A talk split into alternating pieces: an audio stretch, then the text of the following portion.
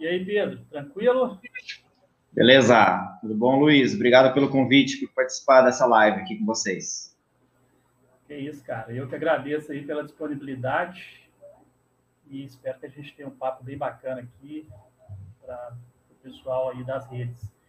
O Pedro Hall, ele é geógrafo, mestre em geografia física e montanhista há mais de 20 anos. O Pedro é hoje um dos alpinistas mais experientes do país. Só nos Andes, ele conta com mais de 80 cumes em montanhas acima de 5 mil metros de altitude e já escalou países como Argentina, Uruguai, Chile, Bolívia, Peru, Estados Unidos, França, Suíça, Liechtenstein e Nepal. O Pedro vai. Como se diz, Pedro? Liechtenstein, né? É um paísinho que fica entre a Áustria e a Suíça. Consegui conhecer ele em um dia. Além disso, o Pedro já participou de dezenas de expedições em montanhas andinas, tendo alcançado o cume em mais de 100 montanhas de altitude. Em setembro de 2014, o Pedro concluiu a escalada de todas as montanhas com mais de 6 mil metros de altitude na Bolívia, sem apoio e sem ajuda de terceiros. Em 2018, na comemoração de seu vigésimo ano dedicado ao montanhismo, ele escalou o Mano Azul, a oitava montanha mais alta do mundo, com 8.163 metros, no Nepal. Trata-se de um dos alpinistas de altitude mais experientes do país. Em pelo menos uma dezena de cumes, Pedro foi o primeiro brasileiro a alcançá-los. Então, esse é o cara aí que vai bater um papo com a gente aí. E aí, Pedro, como você tá, cara? Agora a gente pode conversar. É, e aí, Luiz? Bom, Estamos aqui em Curitiba, né? É, nesse momento aí de ficar em casa, manter distanciamento, o tempo perfeito lá fora, mas estamos aqui uh, um pouco mais reclusos, né? E aproveitando para para participar dessas lives, para divulgar nossas experiências, para conversar com o pessoal, e também divulgar um pouco das coisas que a gente faz e dar dicas, né, para quem gosta de montanhismo, né, quem quiser aprender um pouco mais. Tem sido muito legal essas, essas lives do, do pessoal que tá, o pessoal está fazendo. E eu mesmo tenho acompanhado várias e estou achando super bacana. É, Como é que tá aí em BH? Cara, igual você falou, né? É, o tempo nunca teve, esteve tão bom. É, mas ah, dando assim um adendo aí com relação a esse período que a gente está passando aí, eu acho que é uma boa. Acaba que a gente tem mais tempo para estudar, para aprender, para passar também com a família, com as pessoas que a gente gosta. Logo, logo a gente está de volta na montanha. Legal, cara. E falando em montanha, né? É, você falou para mim, vamos escolher um tema bacana para esse bate-papo. E aí eu falei, por que a gente não fala é, sobre é, esse tema que está agora aqui na tela, né? Das montanhas brasileiras às altas montanhas. Ou seja, você que trabalha com expedição, eu também trabalho com expedição, isso é uma coisa recorrente, né? Muita gente é, começa a fazer trilha e vai evoluindo e chega um momento que as pessoas já começam a querer ir para os Andes, fazer uma montanha de gelo, fazer uma montanha de altitude, né? Então, eu propus esse tema para você e acho que para quem está ouvindo vai ser bem, bem interessante, né? Aliás, uh, se alguém tiver alguma dúvida, já, já que a gente tá, já começou com esse tema, né? Pode mandar alguma pergunta, né? Então, uh, o bacana dessas lives é essa interação, né? O, então, pessoal, para quem, né, na, todas as redes aí, ó, Facebook e YouTube, principalmente, vocês podem utilizar o chat aí para mandar suas dúvidas. A gente vai anexando aqui, ó, as dúvidas, os comentários e o Pedro vai respondendo na medida que essas perguntas forem sendo enviadas. Para quem está no, no Instagram, eu peço mais uma vez, se possível, para ir para uma das plataformas, Facebook ou YouTube, que vocês vão ter uma interação maior, tá? E, Ó, tem que o, o Ju Jeremias está querendo fazer uma pergunta no Instagram. Tá. Vamos lá, Ju, escreve aí para nós. Vamos combinar uma coisa aqui, Pedro. Hum. É, eu acho que você está com uma, um visual melhor no Instagram, porque eu estou cuidando aqui de toda a ferramenta da live nas outras ferramentas, nas outras plataformas. Você fica de olho, então, nessas perguntas do Instagram e eu fico de olho nas perguntas dos outros canais? Tá ok. Eu tô aqui de olho.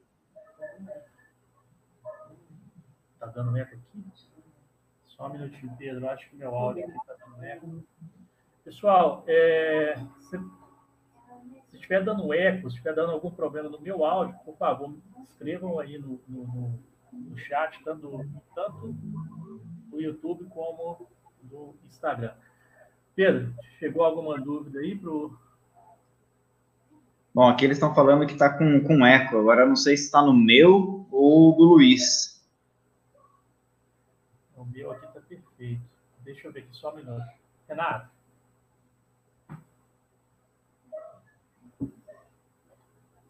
Bom, enquanto a gente não vai recebendo, Luiz, a gente já pode começar já com um pouco da, da nossa conversa, né? Sim. Uh, pelo menos assim, comigo, é, tem acontecido com muita frequência, né? Uh, as pessoas uh, me perguntam, puxa, como é que eu faço para treinar para ir para uma montanha de altitude, né?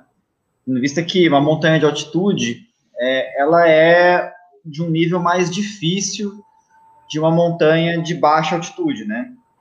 Que é o que a gente tem aqui no Brasil, né? A gente tem muita montanha, certo?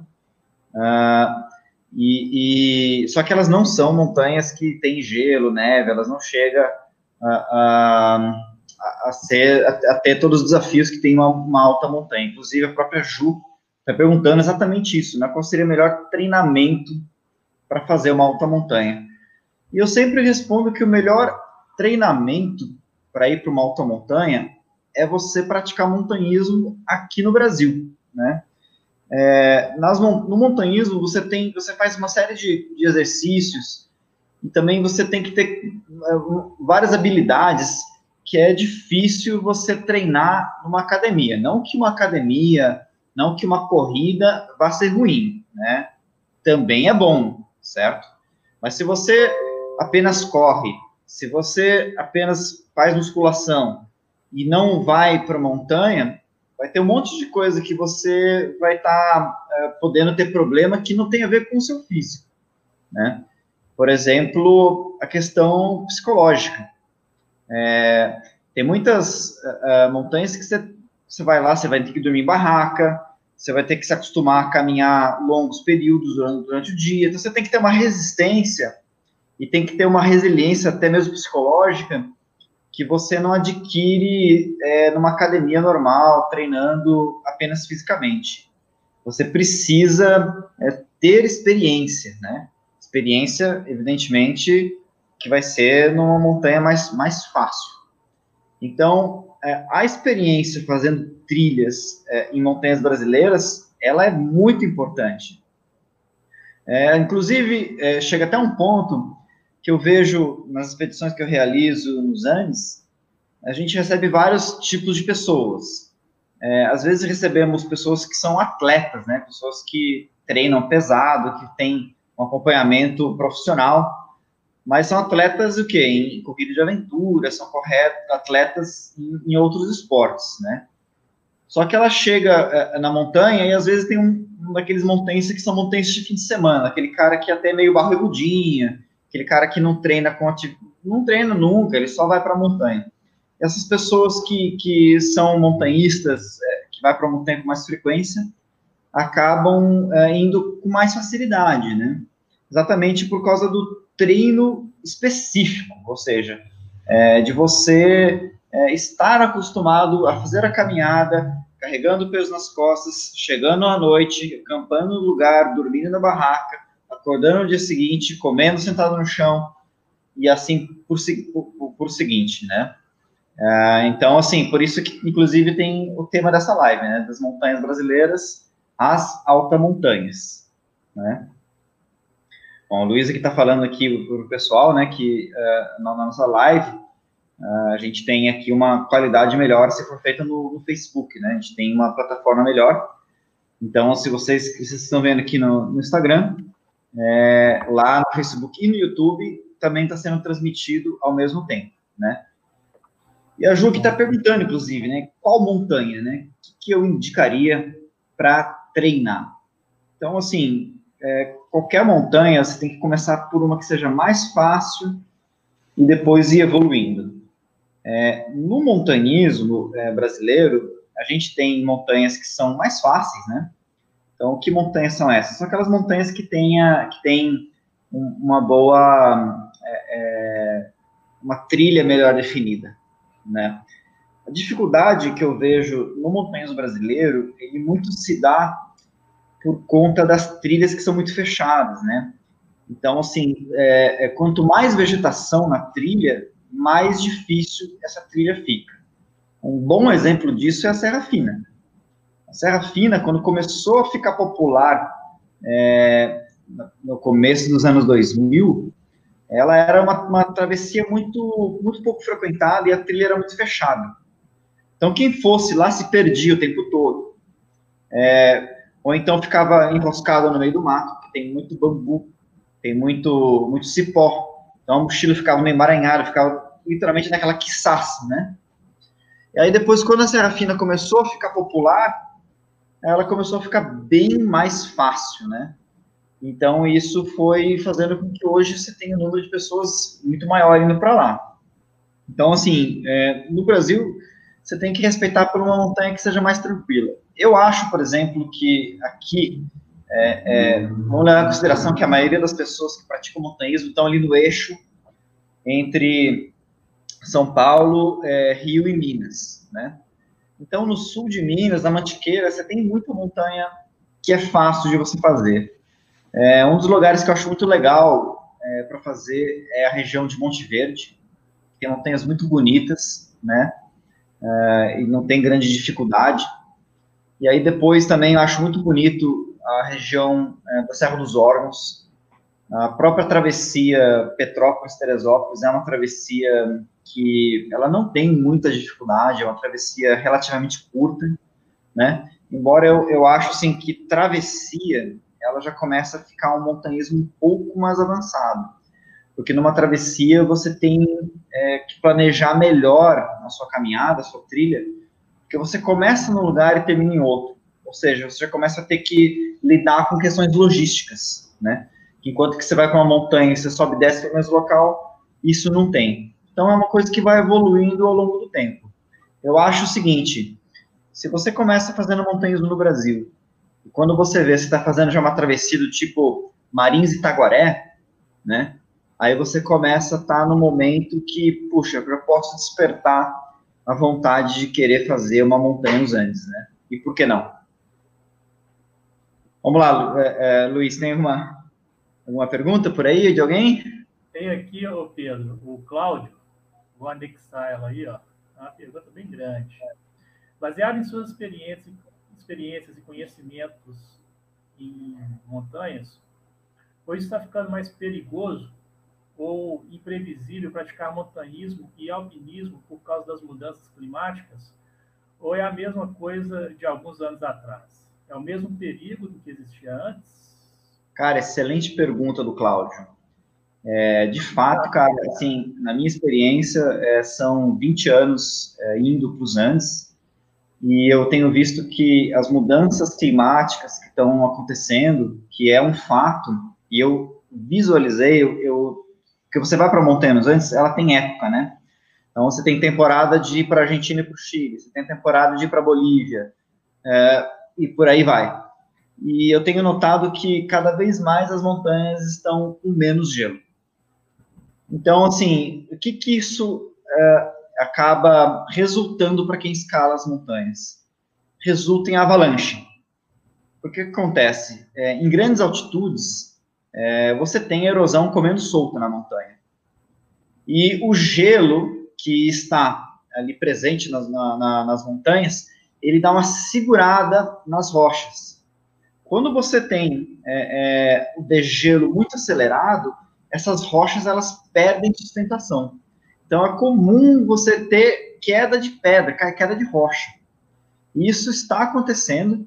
Inclusive, é, na última temporada agora, em fevereiro, morreu uma pessoa no Aconcagua por esse motivo.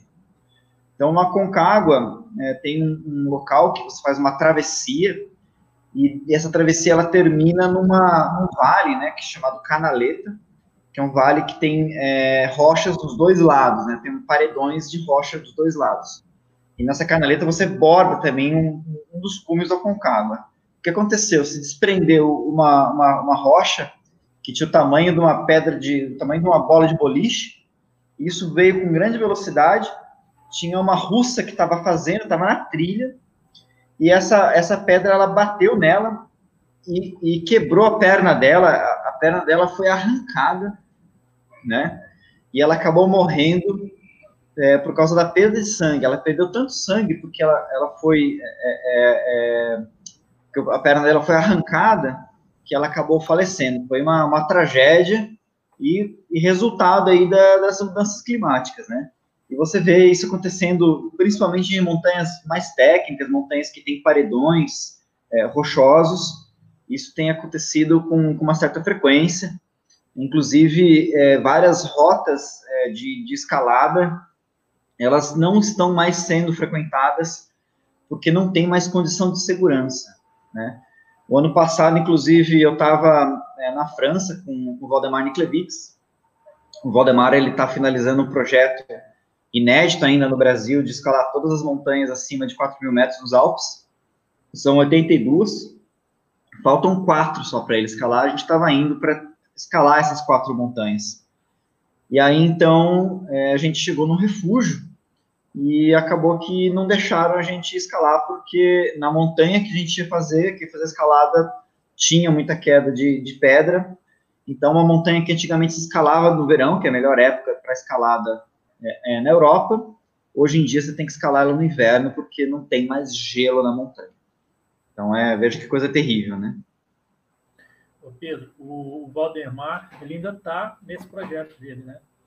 Tá, ainda está é, bastante ativo, né? É, bom, o Valdemar, ele é daqui de Curitiba, né? É um cara que tem uma história no montanhismo muito bacana, né? Ele foi o primeiro brasileiro a escalar o Everest, primeiro brasileiro a escalar o K2, e ele está lá com seus 54 anos de idade, 55, e continua muito ativo, muito forte. Aliás, pessoal, vocês que a gente me pergunta, pô, eu já estou ficando velho. Se você pega os grandes montanhistas do mundo, ninguém tem ali é, 20 anos de idade, cara, não tem no futebol. Então, quanto o cara mais experiente, ou seja, quanto o cara mais idade tem, ele acaba ficando melhor, né? E essa idade dos 50 anos, né, se você vem ao longo de um tempo de experiência, uh, escalando com frequência, você chega com 50 anos forte. É o caso do Valdemar, né? Um cara que está ainda muito ativo, ainda tem muito para escalar. É, eu te fiz essa pergunta por conta aí da, da questão da pandemia, né? Eu não sei se ele, é, quando iniciou a pandemia, se ele já estava em alguma incursão. Ah, sim, né? Não, a pandemia acabou que ele teve que cancelar, né? Ele estava indo é, para finalizar essas montanhas é, justamente com, com, o Vini Todeiro. O Vini, que é um escalador gaúcho que está morando na Suíça, é um cara super forte. Ele foi o primeiro brasileiro a escalar um 11 grau. E agora ele está morando na Europa. E eles iam finalizar é, essas escaladas, né, que são técnicas. Né? Tipo, as últimas é, montanhas que ficaram para o Valdemar não são montanhas fáceis, né? Mas aí, por conta dessa pandemia, eles acabaram ficando por aqui, até porque é, lá na França e na Itália, as montanhas ficam ali perto da Itália, né? Bem perto da fronteira. Uh, e, e, enfim, está uh, tendo muita restrição nessa região é, do, é, com relação ao turismo, né? Então não tem como por agora. Aqui, ó, vou mandar uma, uma dúvida aqui, ó. O Gustavo Moreto, Gustavo Moreto aqui de PH. Qual o melhor sistema de orientação em trilhas que você. Acho que. Ah, GPS, né? Assim, é, apesar de eu, de eu já fazer montanhas há muito tempo, eu já cheguei a fazer. Eu uso GPS desde quando o GPS começou a ser mais popularizado, né? Meu primeiro GPS é, ainda nem existia aquele sistema anti-spoofing, né, que, que faz, fez com que o GPS tivesse uma, uma precisão de 10 metros, antes era 100 metros. Então, eu navegava com carta topográfica e GPS ao mesmo tempo. Uh, claro que tem as pessoas que gostam uh, de, de mais tradição e, e gostam de... É, de, de bússola, uh, de cartopográfica, mas não se compara a qualidade de um GPS, os mapas de um GPS, né, que você consegue baixar para enxergar na tela do GPS, com uma carta topográfica que aqui no Brasil mesmo é, você vai encontrar a carta que em escala é, 1 para 50 mil, né, então, ou seja, um centímetro é 500 metros, então é, não é uma escala que dá detalhes muito bacanas para quem vai escalar uma montanha. Então, GPS, sem dúvida, é o melhor, é a melhor maneira. Mas o GPS sozinho não vai te botar no cume, entendeu? Muita gente critica, etc. Ah, o GPS. Cara, o GPS não andou para você. O GPS não carregou o seu peso nas costas, né? O GPS não cozinhou comida para você. Então, assim, o GPS é uma ferramenta e você tem que saber usar, né? E você tem que saber se virar sem ele, né? É, e também tem que se virar sem ele. Assim, eu, eu durante muito tempo, tive até um site que acabou é, saindo do ar aí, tendo que recuperar ele, que era o Rumos, né, que eu colocava várias track logs. Uh, mas atualmente, nos últimos anos, eu vim cada vez mais usando menos GPS. É, o meu GPS atual é um 62 da Garmin. Uh, e eu acho que ele, em comparação com o antigo que eu tinha, que era um 60 CSX, é, apesar dele ter ficado mais bonito, etc., acho que ele dá uma piorada, porque ele gasta muita bateria. Então, assim, antigamente eu tinha o meu 60 SX, eu botava ali as baterias e durava uma semana, demorava um tempão, porque era mais simples as informações, né? Era um mapa em raster, né? Hoje, é uma, é, quer dizer, era um mapa, mapa vetorial, né? Hoje é um mapa em raster, etc. Ele tem mais processamento no GPS. E a, a, as pilhas ficaram muito. Elas gastam muito rápido, né? Então, fiquei meio meio cético com o uso do GPS, assim, eu tenho, tenho andado muito é, usando meu senso de direção normal, assim, olho assim para a montanha, olho o relevo, interpreto e vou andando, e vou corrigindo os erros que eu vou fazendo. Eu acho que é até uma boa dica, né, para quem está aí é, começando, quem está fazendo travessias aqui no Brasil, iniciando, eu acho que trabalhar essa questão aí de navegação visual, é, sem depender muito de, de, dispositivo, é uma boa, né? O cara e não ficar nessa dependência aí de, de, de GPS, de, de celular, o pessoal aqui navega muito pelo celular também. Né? É claro, né? É, tem que ter responsabilidade, né? Não vou falar para a galera que, ó, não é para usar GPS, não. Eu, eu ó, use GPS, use o Spot. Tem muita gente se perdendo em trilha, tá bom? Principalmente na mantiqueira, né? Aham. Uhum. Ó, tem uma pergunta aqui, é, Luiz. Uh, o Ronielli está me perguntando aqui no Instagram quanto tempo, em média, dura a aclimatação no corpo, né? Então, deixa eu só contextualizar a pergunta dele. É, é o seguinte, quem está me ouvindo, né? Uh, quando você vai para escalar uma montanha de altitude, né? Seu corpo ele vai se adaptando àquela condição de baixa pressão, condição de menos oxigênio é, na, na, na, na atmosfera, e você vai produzindo mais oxigênio, né? Uh, uh, seu sangue vai ficar mais espesso, então isso vai acontecendo várias coisas fisiológicas no seu corpo. E quando você e você uh, tomando cuidado, né, que deve fazer quando você sobe uma altura de altitude, principalmente referente à, à, à, hidratação, né, que é isso que vai ajudar você a evitar alguns sintomas como ter dor de cabeça, ou até mesmo resultar você ter um problema maior como um edema, né? Uh, fazendo isso, você se aclimata para aquela, aquela altitude, né? Ou seja, o seu corpo se adapta àquela altitude que você está mais elevada. E quando você desce, acontece a mesma coisa, você começa a se adaptar à altitude mais baixa. Mas a aclimatação, ou seja, aquela condição que você tem, que você tem mais glóbulos vermelhos no sangue, ela perdura por mais algum tempo. Inclusive, alguns atletas usam isso, né? É, porque você fica com, com, melhor transporte, né? Você consegue correr, por exemplo, ficar menos cansado, porque você tem mais, é, é, o seu sangue está levando mais oxigênio para suas células. Quanto tempo isso dura? É, isso dura em média é, 15 dias. Então, se você escalou uma montanha e voltou para casa, e depois de um mês volta para outra montanha, você vai ter que aclimatar tudo de novo. Né? Por isso que uma expedição demora muito tempo porque você tem que ir, subir, descer, subir, descer, até que seu corpo é, é, se adapte, né? E a própria Ju Jeremias está falando aqui como enfrentar o mal de altitude, isso aqui vem é, é complementando a pergunta anterior do Roniel, né? Como que enfrentaria o mal de altitude morando no Rio de Janeiro, né? Ou seja, morando no nível do mar. Ju, não tem segredo, cara. Você vai ter que se aclimatar como a maior parte das pessoas. É, não existe um remédio que vai, você vai tomar e que você vai se aclimatar melhor. Então, você vai ter que é, é, passar por todo o processo com muita calma, né? É, é, e, e, e, respeitando os seus limites, né?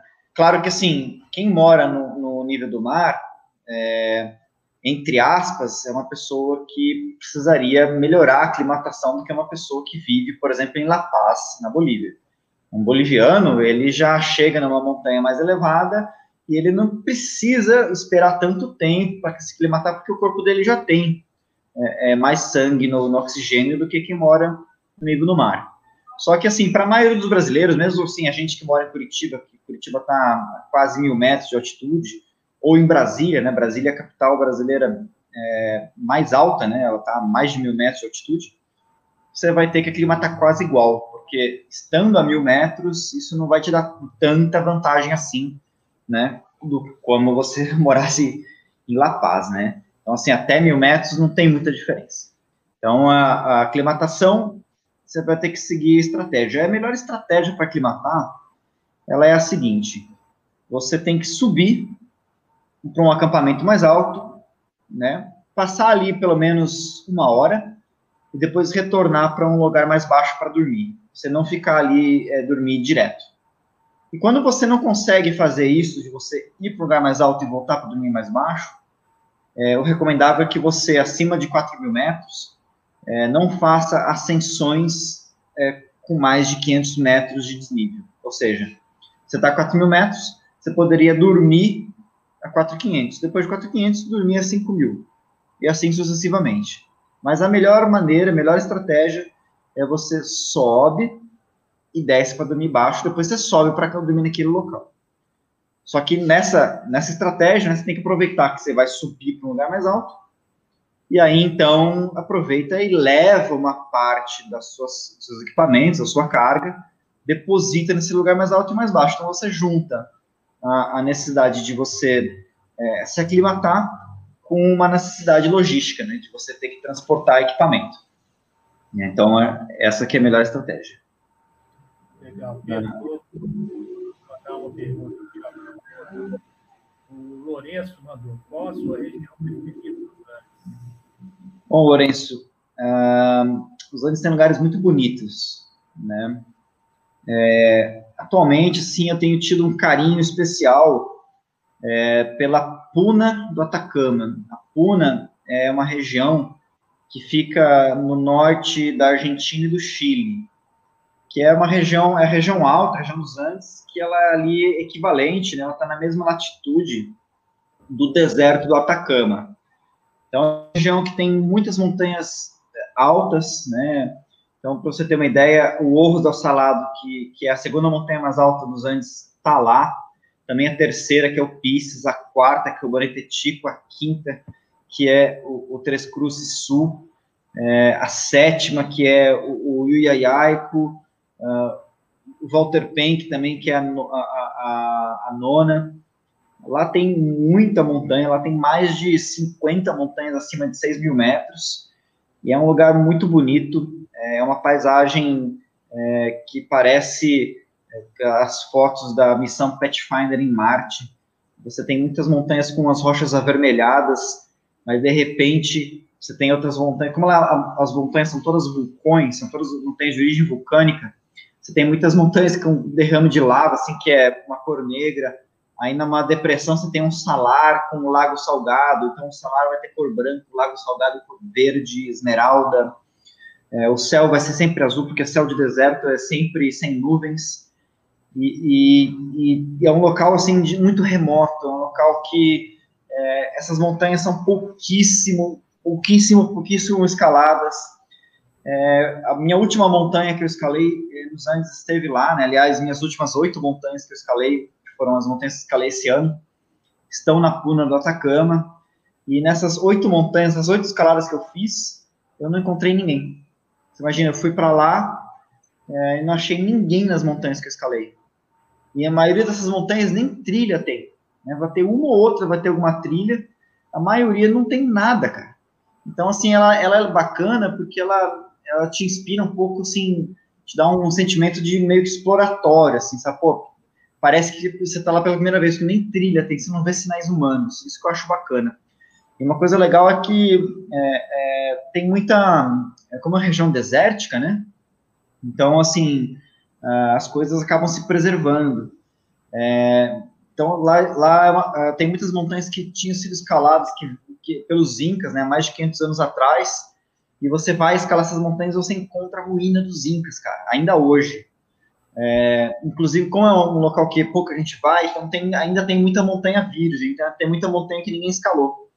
Eu já fiz algumas expedições para lá, pra, exatamente para escalar a montanha é, virgem, e aí então, por exemplo, eu vou pegando informação, né, com meus amigos chilenos, com meus amigos argentinos, pessoal que conhece essa região, e eles informam, olha, essa montanha é montanha virgem, ninguém foi para lá ainda.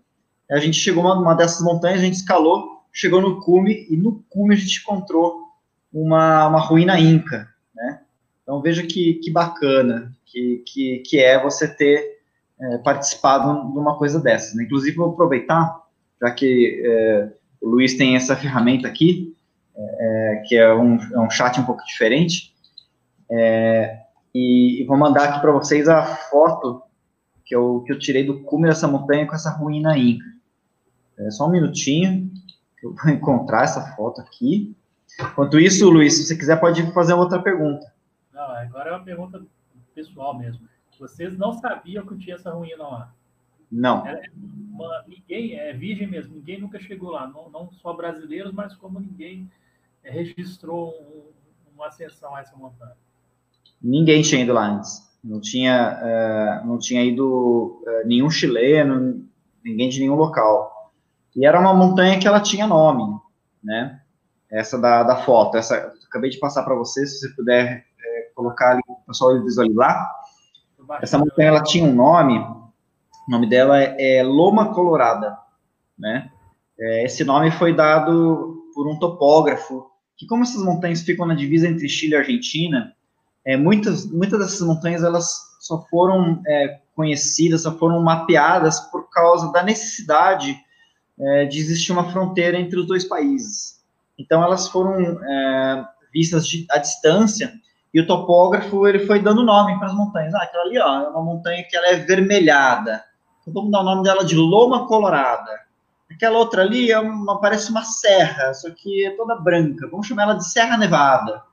E assim por, por sequência, né? Então, são montanhas que elas estão na carta topográfica, que elas são conhecidas, ou seja, não é uma coisa desconhecida, não é uma coisa que é um, um território é, totalmente desconhecido, né? Você sabe, mas nunca tinha, ido lá. E a gente fez a primeira ascensão dessa montanha e encontramos isso aí, ó. Tá vendo que é, na foto é, tem uma, uma, um totem né, muito bem feito em cima de uma pedra no cume. Então os incas faziam muito isso e eles davam o nome desses totens, é, chamava-se apacheta. Inclusive na Bolívia, o nome apacheta ele é uma toponímia comum né? Uh, você acha vários locais com esse nome. Bacana. Inclusive, um... é, Luiz, é uma, uma, coisa interessante nessa expedição, foi uma expedição que a gente escalou 12 montanhas, né? É, e várias delas eram virgens. E a gente deu nome em uma das montanhas que a gente escalou, que ela não tinha. Era uma montanha que na carta topográfica ela só aparecia por altitude, né? E era uma montanha que tinha 5.845 metros de altitude. Ou seja, ela tinha ela quase seus 6 mil metros, não é uma coisa baixa. É, se você for pensar, 8.845 metros é quase a altitude do Kilimanjaro. E nem nome essa montanha tinha, imagine só. E a gente escalou essa montanha, é, isso foi no ano de 2016, e nessa época, né, era a montanha mais alta dos Andes, que ainda não tinha nenhuma ascensão. Nessa montanha, inclusive no cume, não tinha nenhuma pirca, não tinha nenhuma uh, ruína inca, né? e a gente acabou dando o nome dela de Parofes, que é o nome de um amigo nosso que faleceu em 2014, que era montanhista, ele chegou a trabalhar com a gente, né, era um grande amigo meu, e Parofes era o apelido dele, né, Paulo Roberto Felipe Schmidt, né. E tá lá, né, o Parofes, o vulcão Parofes, ele é reconhecido pelos argentinos, por todo mundo. Bacana. É, inclusive, a irmã do Parof está no Instagram. ah, é verdade. A irmã dela está aqui, a Gabriela, né? Que uh, conversei bastante na época do falecimento do, do Parofs, né? Foi, foi muito triste, né, para todos nós. E, e o Parofs a gente é, é, levou para as montanhas as cinzas dele. A gente depositou em um monte de montanhas cinzas, uh, uh, as cinzas e, e acabou que uma montanha recebeu o nome dele, né? bem, bem bacana essa história, dá para ver até um, um filme. teve leucemia, se eu não me engano, é isso? Sim, teve uma leucemia terrível, né? Mas ele está bem, bem representado nessas montanhas aí, né? Ah, inclusive, né, o Diogo Matias, ele, ele tá aqui me lembrando, né, que um dos capítulos do meu livro conta essa história. Eu acabei escrevendo um livro em 2018, em 2018 eu completei 20 anos escalando montanhas, né? E para comemorar eu, eu quis escrever um livro que já era um, um, projeto, já era uma ideia que eu tinha há muito tempo, né? Uh, e então eu acabei escrevendo um livro com 20 capítulos, né? Cada capítulo é uma história diferente. E um deles eu conto a história do Parofs, né? Um livro bem bacana. Legal. Pedro, eu uma dúvida aqui no Instagram, mas subiu tudo aqui. Vou pegar uma do YouTube. É, tem bastante dúvida, viu, cara? Ah, legal. Manda bala aí que, que se deixar eu vou embora, cara. Ó, o, o, o, o Carlos Amantiex, né, que é também uma agência, ele conhece, está aqui escrevendo no, no, Instagram, ele falou que ele conheceu o Parofs lá em Agulhas Negras. Agulhas Negras era a montanha favorita, né, do, do Parofs e em 2009. E na época o Parofs ele era muito amigo do Edson Bandeira, né? Que o Edson ele tá bem bem famoso, ele virou fotógrafo de respeito, ele já fez os trabalhos fotográficos muito legais, né? E ele tá aí também subindo montanha até hoje. Vamos lá, Luiz, põe a pergunta aí para nós. Vou jogar aqui, ó. O Ramon sobre o carro para aproximação nessas montanhas. É melhor alugar um carro ou contratar um guia? Bom, Rabon, é, carro, cara, é uma coisa muito importante. Se você quiser escalar montanhas, como eu tenho feito, né? Escalar montanhas em quantidade, é, fazer uma expedição e fazer um monte de montanha junto, né? Inclusive, diga-se passagem, é, e linkando com a pergunta anterior, né? É uma coisa que eu faço bastante. Eu vou para os Andes, escalo uma montanha, me aclimato e aproveito que eu estou aclimatado e tenho tempo e assim eu consigo escalar outras montanhas mais rápido. Então, por exemplo, em 2013, eu fui com o Valdemar Niklevix para os Andes, a gente escalou 10 montanhas e a gente fez um cume em cada quatro dias, né? Por quê? Porque a gente estava aclimatado, né? Senão eu teria que fazer todo o tempo, para escalar uma montanha de 6 mil metros, né? Baixa, assim, 6 mil, demora em média nove dias. Imagina só, cara, conseguir escalar menos da metade disso, né? Muito mais montanhas e montanhas mais altas. Certo? Como fazendo isso? É, indo de carro, né? É, nos Andes, a gente tem muita montanha que é, é, não tem estrutura, né? E, inclusive, nem sequer estrutura de acesso. O que quer dizer isso? É, quer dizer que você não tem uma estrada que você chega na base da montanha. Então você vai ter que fazer o quê? Você vai ter que ter um carro 4x4 para você pegar uma trilha de 4x4 para chegar até a base dessa montanha. Ou então você vai ter que andar a pé por muito tempo. Só que como é, muitas montanhas de 6 mil metros estão na puna do Atacama, que é um local desértico, é um local que não tem água, então não tem como você sair caminhando no meio do deserto, porque senão você não vai ter onde tirar água, nem tem como você transportar água, que é muito pesado.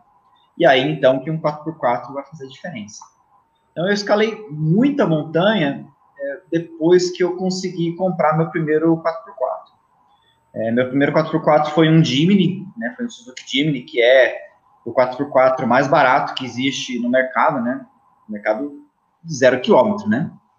É, você não acha um zero quilômetro 4x4 mais barato que um Jimny, e é um bom carro, é um carro super leve, é um carro que você consegue é, andar, é, você consegue andar em cima da, da areia, né, é, sem afundar. Eu vou te mandar aqui, o Luiz, é, uma foto do, do Jimny. Antes eu vou mandar uma foto do, do Conway, né, que é o meu carro atual. Deixa eu só mandar aqui. É, e, e, com esse Jimny, eu consegui é, escalar, é, finalizar um projeto que já tinha começado antes, né, já tinha feito metade das montanhas, consegui fazer o resto das metade, da metade, que era escalar é, todas as montanhas acima de 6 mil metros da Bolívia. Então, eu fui para a Bolívia é, com o, o, meu carro, com o Jimny, e aí, então, eu consegui é, escalar, é, finalizar todos os 14 montanhas acima de 6 mil metros da Bolívia, né? Só que aconteceu que, um pouco depois, é, eu uh, comecei a trabalhar como guia de montanha, aqui é a foto do Comer, né? Uh, e eu tive que comprar um carro maior. Então, acabei saindo do Jimny e eu fui para esse outro carro que o, que o Luiz vai mostrar, tá o Jimny, em cima dele na Bolívia. Olha lá o Jimny, o, o, o Illiman ali no fundo. E aí eu, eu acabei trocando o meu Jimny é, por uma Land Rover Discovery 2, né? Que é um carro muito maior, é um carro de sete pessoas, né? É, que é melhor para trabalhar. Eu fiz várias expedições com ele, escalei muita montanha. Inclusive, é, existe um documentário é, que foi que pertence à Red Bull, que eu participei dirigindo esse carro, é, que a gente é, que foi um documentário que o protagonista, na verdade, é o Máximo Cauch, né, que é meu, meu amigo, meu parceiro de montanha desde quando eu tenho 16 anos de idade, é, que ele estava ali para finalizar a escalada de todos os 6 mil da Argentina e do Chile, né? E acabou que ele finalizou, e ele é a única pessoa do mundo que escalou todas as montanhas de 6 mil metros da Argentina e do Chile. Nenhuma pessoa, nem argentina nem chileno, tem isso até hoje, né? Então, isso é uma coisa bacana. Então, assim, é, acaba que um 4x4 me permitiu uh, uh, fazer isso, né? Me permitiu ir para as montanhas e escalar em quantidade, certo? Só que é o seguinte, né? Se você não tem um 4x4, que custa caro, né? E mais do que caro comprar um 4x4, é, também é caro manter. São carros caros, tá? Então, existe a possibilidade de alugar esses carros, né? É, no Chile, principalmente, eles são mais em conta, porque o Chile tem muito, muita caminhonete que são das empresas de mineração, que eles alugam para as empresas de mineração. E eles custam, mais, é, tem um valor mais, mais baixo, né? Então, assim, vai ali entre 100 dólares por dia a 80 dólares por dia, depende de quanto tempo você fica com o carro, né? Então, acaba sendo, sendo interessante. Só que também tem o seguinte, né? Se você aluga um carro, é, você acaba, você tá ali por conta e risco, entendeu? Você e seu carro. Aí vem aquela condição que você pode estar com um guia. Então, assim, óbvio que é, você ter um, alugar um carro vai ser mais barato do que você contratar uma agência que vem com um guia, né? Diga-se passagem, eu sou uma pessoa que, que guio na, nos Andes, né? Então, por que, que é, mais, é mais caro com guia? Porque você está pagando o salário desse guia, né? Ele está trabalhando de graça. Ele também tem o carro dele, está trabalhando com você. Só que, claro que é muito mais fácil, né? Você é, ter um guia do que fazer uma montanha por conta própria. Porque se você vai para uma montanha por conta própria, né? Você não está indo para uma montanha que você conhece, está indo para um lugar que ainda é desconhecido para você. Então você tem que. É, é, você está indo, assim, basicamente, é, é, tudo é novidade, né? Então, é, quando você vai com um guia, um guia já conhece aquele local, ele sabe o que tem que levar, sabe qual é o caminho. levando em consideração que a maioria das montanhas da Puna, levando como exemplo, né? Um local que você precisa ter carro, onde é muito importante é, ter um carro, né? É, as montanhas nem trilha tem. Então, ou você é um bom navegador, ou você é um cara que manja, né, de, de, de olhar para uma montanha, interpretar o caminho, chegar no cume, né? Ou você vai estar, tá, você pode estar tá ali, estar em maus lençóis, né? É, de passagem, tem umas histórias cabulosas ali naquela região, umas histórias bem estranhas de gente desaparecida.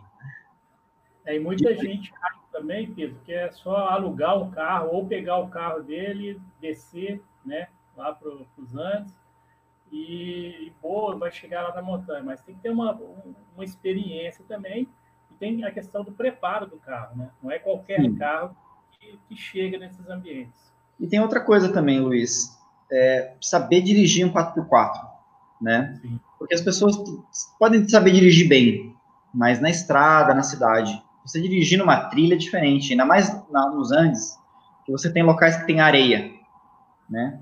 Vocês sabem como dirigir na areia? Tem gente que não sabe, tem gente que atola o carro e não consegue tirar mais, né? Tem a questão que você sai da areia e você vai para um local que é chão pedregoso com rochas pontiagudas, que você pode rasgar o pneu do seu carro. E se rasgar, o que você vai fazer? Então, você tem que ter todo um preparo, você tem que ter todo um conhecimento, né?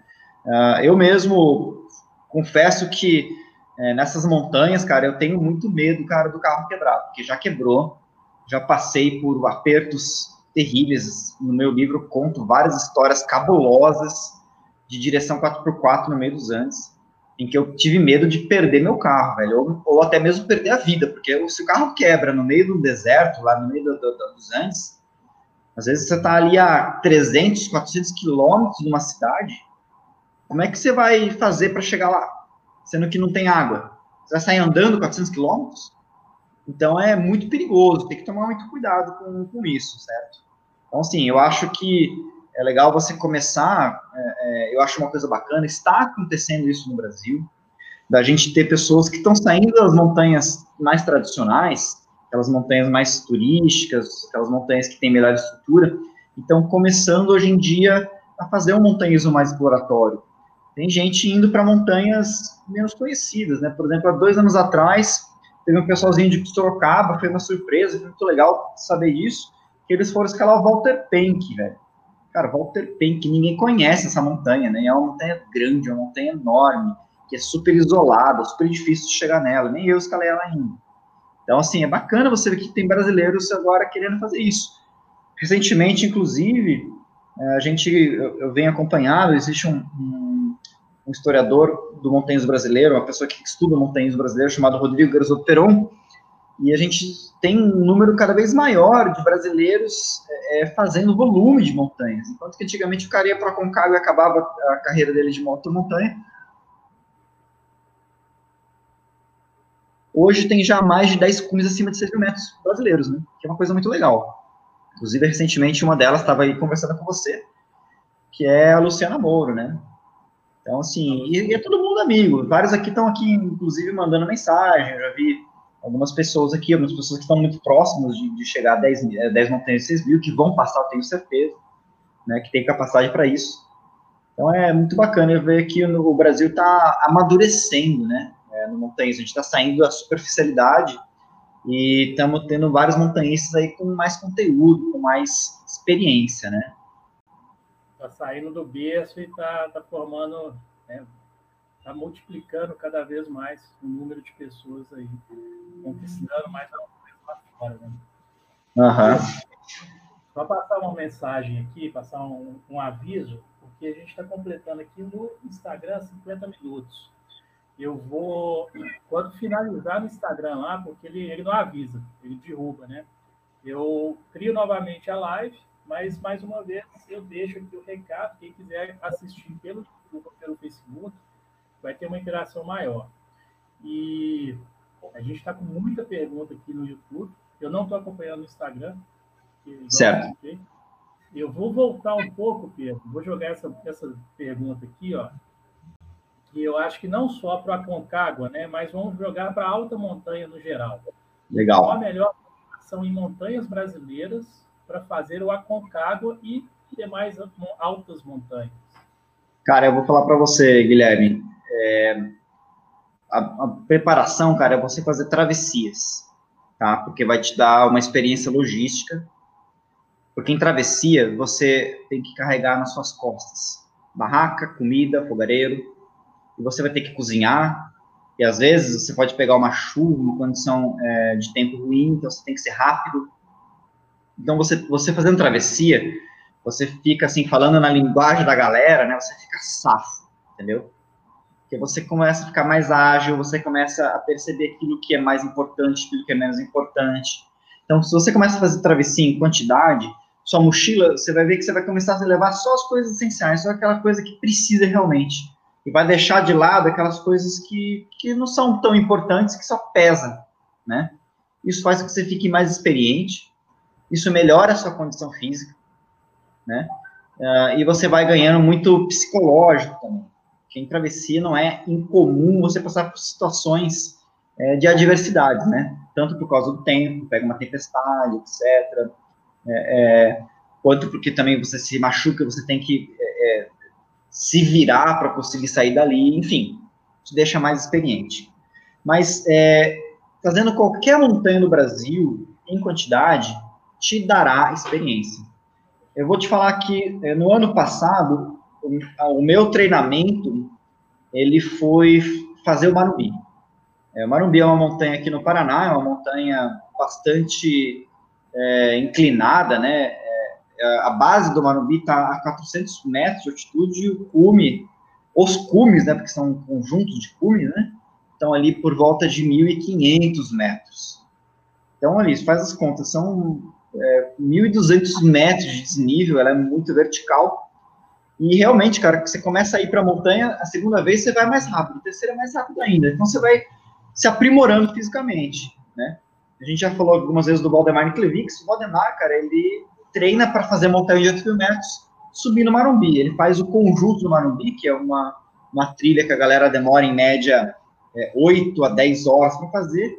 Ele faz em 4, 5 horas, né? Então, é, você fica mais safo fazendo trilha no Brasil. Então, cara, é, o importante é ir, né? Só não vai em um lugar que seja, né? Se você começa com um lugar mais fácil, busque depois ir para um lugar mais, mais difícil. Busque fazer um tempo mais rápido, né?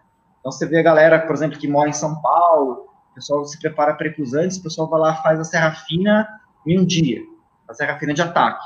Você termina fazendo uma Serra Fina de ataque, você está bem fisicamente, né? Se você faz Serra Fina em dois dias, já está bem também. Não é dizer que você está ruim, não, né? Então, é... Oi? É, quatro dias também tá bom.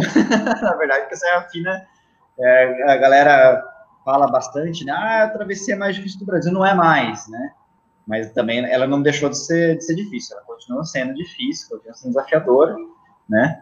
Mas hoje tem trilhas mais difíceis aí, né? Tem uma galera aí que, que vara mato, né? Fazendo um trocadilho aqui com, com a agência do, do Luiz, que tá fazendo umas travessias bem casca-grossa, principalmente aqui no Paraná, né? Que as montanhas paranaenses, elas têm uma característica é, um pouco diferente das montanhas é, da Mantiqueira, né?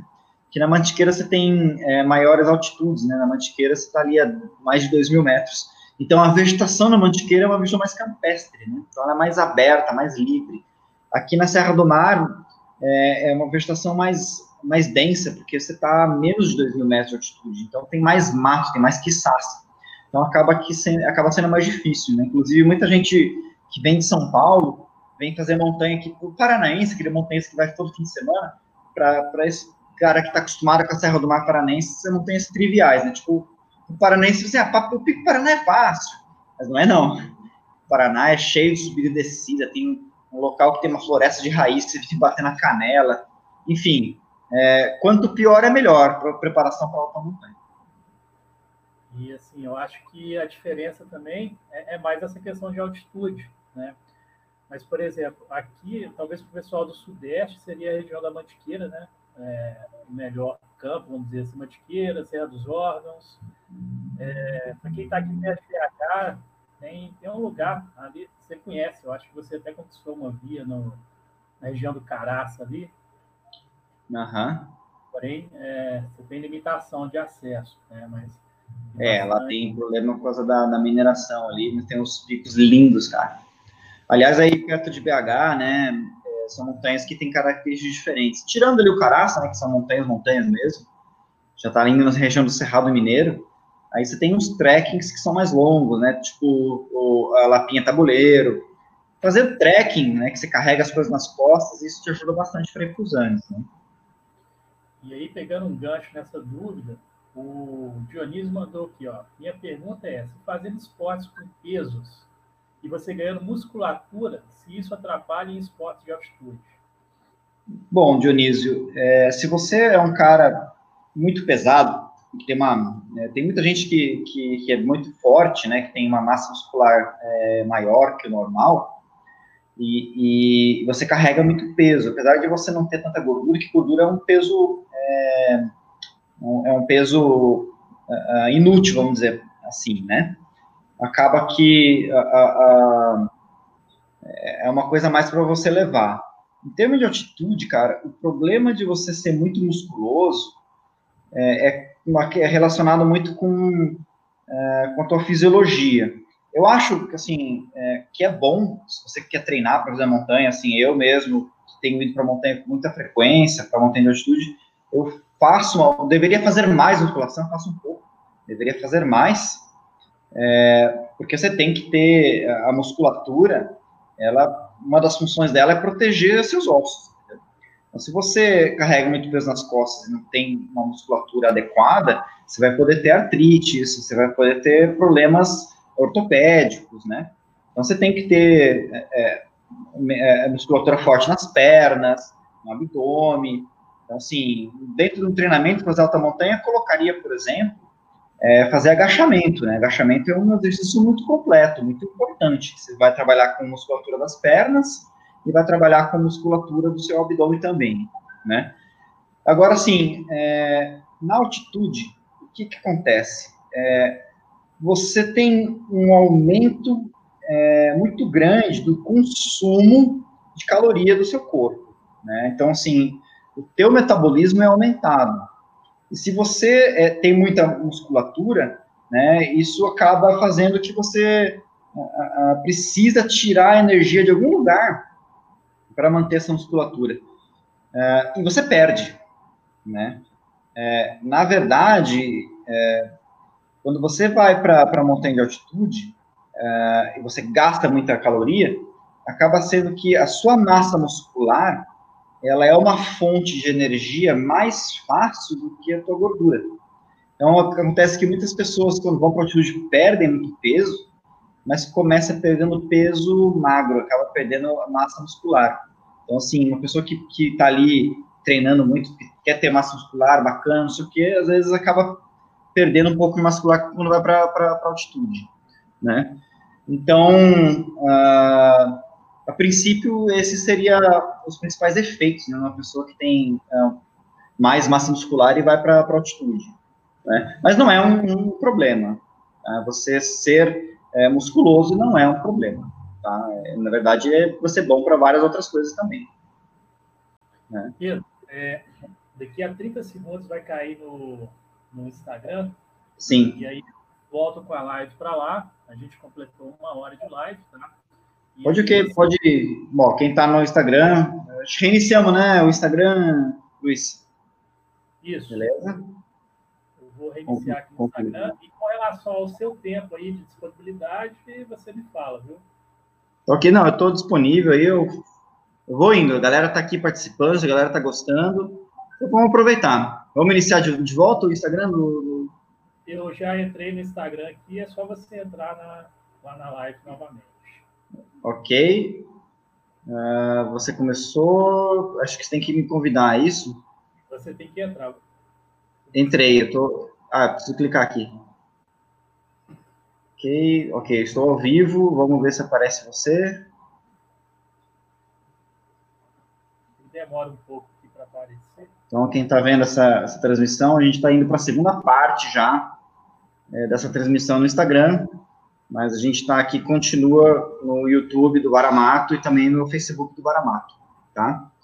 O pessoal está entrando. Me manda aqui o convite para gente, a gente compartilhar. Eu estou começando a ficar com calor aqui. Estou com a jaqueta de pluma. Estou tirando um pouco a jaqueta. Né? Você ainda não entrou aqui no Instagram. Estou esperando entrar para. Ah, eu acho que eu acabei fazendo uma sessão paralela, cara. Deixa eu, deixa eu encerrar. Deixa eu excluir. E estou entrando. Entrei.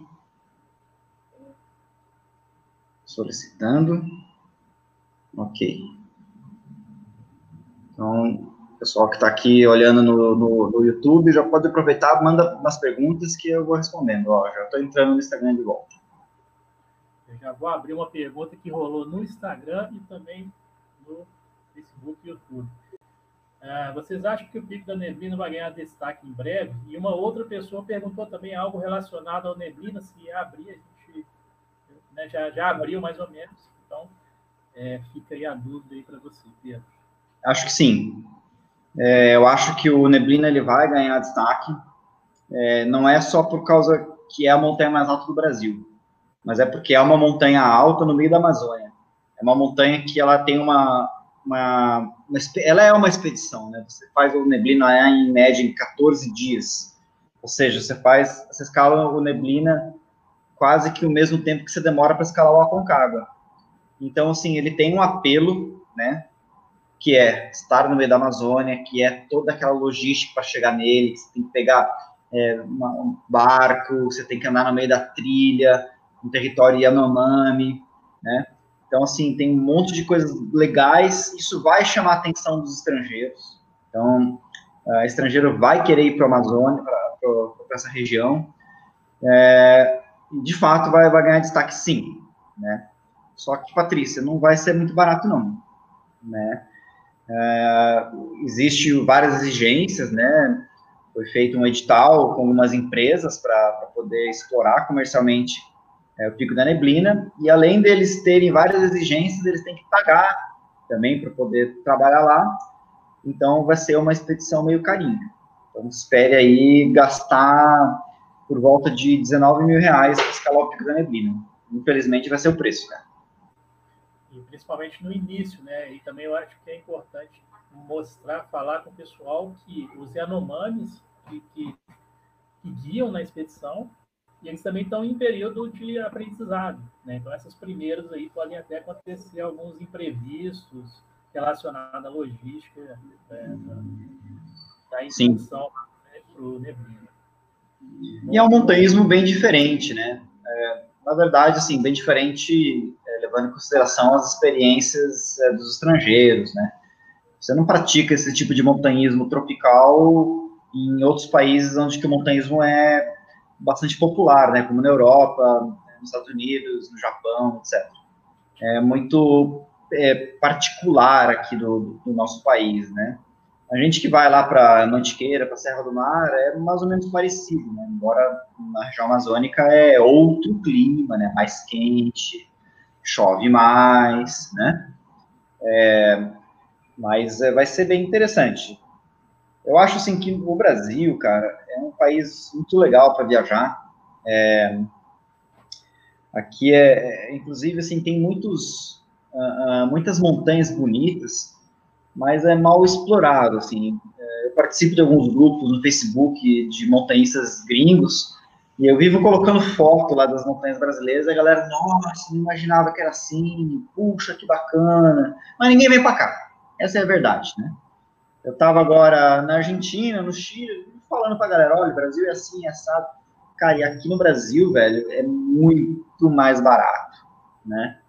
Porra, eu, você vai no Chile comer um sanduíche, você vai pagar 50 reais, né, cara? Aqui no Brasil, 50 reais é preço do hotel no interior, né? Principalmente pro gringo, é. Mas uh, pouca gente vem para cá, né, infelizmente. De certa forma, assim, é, o turismo de montanha, ele se desenvolve mais quando você tem uma estrutura, né? Então, assim, você não vai achar que o gringo vai pegar um avião, vai descer no aeroporto, alugar um carro e vai estar escalando por aí.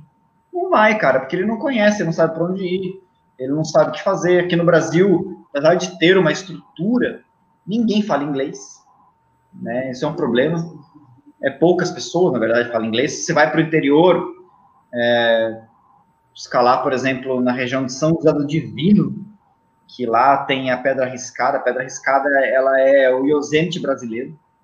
você tem, acho que já está chegando a 10 vias acima de mil metros, e as pessoas que vão para lá não vão para repetir via, vai para conquistar a via, porque ainda tem muita parede virgem.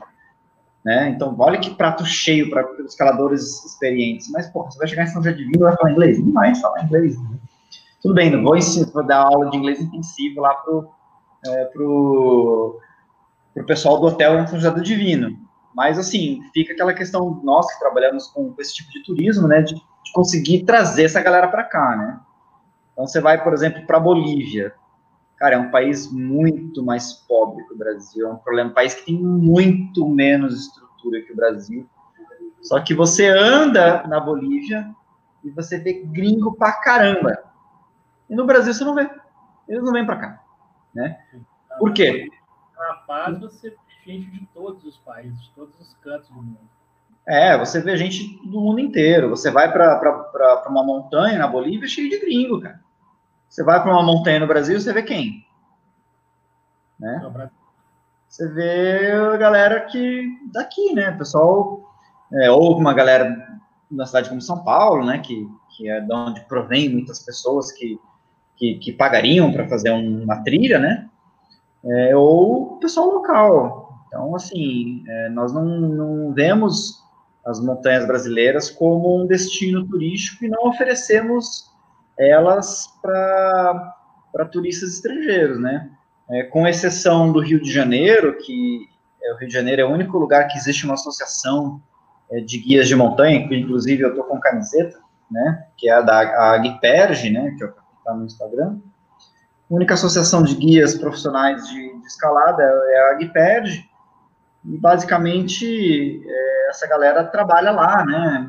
Que é uma cidade que recebe gente de fora, e o cara chega no Rio, olha para o Pão de Açúcar e fala, uau, quero escalar essa montanha, entra na internet e acaba encontrando eles. Mas aqui em Curitiba, não é uma cidade pequena, não é uma cidade que seja desconhecida, é uma cidade que recebe estrangeiros, principalmente porque existe um turismo de negócios, aqui tem grandes empresas, mas eu nunca, com exceção de uma ou outra vez, que eu recebi um e-mail de um estrangeiro, olha, estou em Curitiba, quero ir para a montanha, então estou entrando em contato com você por causa disso. Não, isso não acontece, infelizmente, não acontece. É, eu acho que assim, também nesses países da América do Sul, né, é, talvez o investimento em turismo é, voltado à montanha, né, turismo de natureza é maior. Eu acho que eles está enraizado na cultura deles também, né? Sim, é verdade. E eles fazem de uma maneira mais inteligente, né? Por exemplo, a gente explora no Brasil é, o nosso turismo de natureza, mas de uma maneira muito contemplativa. Um exemplo disso é o Parque Nacional é, de Iguaçu, né, lá em Foz, que é onde está as cataratas. Ele é é, o segundo parque mais visitado do Brasil. Mas a gente pode colocar como o primeiro, porque o primeiro mais visitado do Brasil, ele é o Parque Nacional da Tijuca, que está no meio do Rio de Janeiro. Então, é uma realidade diferente, né? Que você tem uma, no Parque da Tijuca, recebe as pessoas que vão visitar o Cristo Redentor. Mas um parque que realmente que tem uma, uma coisa é, mais natural, como que é o de Foz do Iguaçu, as pessoas vão ver as cataratas, ele é o mais, mais visitado mas é um local, é, a floresta do, do, Iguaçu, a floresta que tem no Parque Nacional do Iguaçu, ela é a maior floresta do estado do Paraná. E você não tem uma trilha nessa, nessa, nessa floresta. Você não tem uma agência que leva alguém para fazer uma trilha lá. Então, assim, o turismo, ele se baseia em você chegar, você pega um, um ônibus, você é, chega no começo que tem aquelas plataformas, você vai visualizar as cachoeiras, tira foto e vai embora. Então, ele é, não é um turismo em que as pessoas elas praticam uma atividade na natureza. Ela é um turismo apenas onde as pessoas vão, olham, elas contemplam e vão embora. Enquanto que na Bolívia é diferente. Na Bolívia, o cara vai, vai para a Bolívia e ele paga ali para escalar uma montanha. Ele paga para fazer um passeio 4x4 no meio do salário de Uyuni. Ele paga para fazer uma trilha de vários dias, né? Então, é, é um turismo que você associa a natureza também com a prática de um esporte, que é a caminhada, que é, é, é o montanismo, né? Então, ele acaba sendo mais dinâmico, assim, né? mais interessante. Então, essa é a minha opinião sobre esse assunto. É. Agora, isso muda um pouco, né? Por exemplo, com, por isso que eu falo que é promissor o Pico da Neblina. Porque o Pico da Neblina ele já muda um pouco a situação, né? Porque o cara vai fazer uma expedição né? no meio da floresta amazônica, vai ser bem mais bacana. É, de certa forma, assim, o que a gente tinha antes, semelhante ao que tem, que vai ter no Pico da Neblina, é o Monte Roraima, né? Que você também vai para lá. Só que o Monte Roraima a gente vai pela Venezuela, né? Não vai pelo Brasil. Então a gente só chega pelo Brasil, atravessa a fronteira, mas tudo é pela Venezuela, mas não por uma culpa nossa, né? Porque na Venezuela tem o um único lugar que você consegue atingir o cume do Monte Roraima caminhando, né? Pelo Brasil é um paredão gigante, só consegue chegar lá escalando. Ou por helicóptero. Na verdade, por helicóptero também é pela Venezuela. É, pela Venezuela também é helicóptero. Né? Pedro, é, pessoal, eu mudei aqui o microfone. Quem está aí reclamando no YouTube, é, por favor, fala no chat aí se melhorou o áudio, é, para ver se ficou melhor. Pedro, agora aqui, cara, é, o pessoal estava perguntando aqui sobre Monte Cristo. É... Pedro, hum. sobre a travessia, sobre a travessia Araçatuba Monte Cristo e também o nível de dificuldade que você considera a mesma. Legal, legal.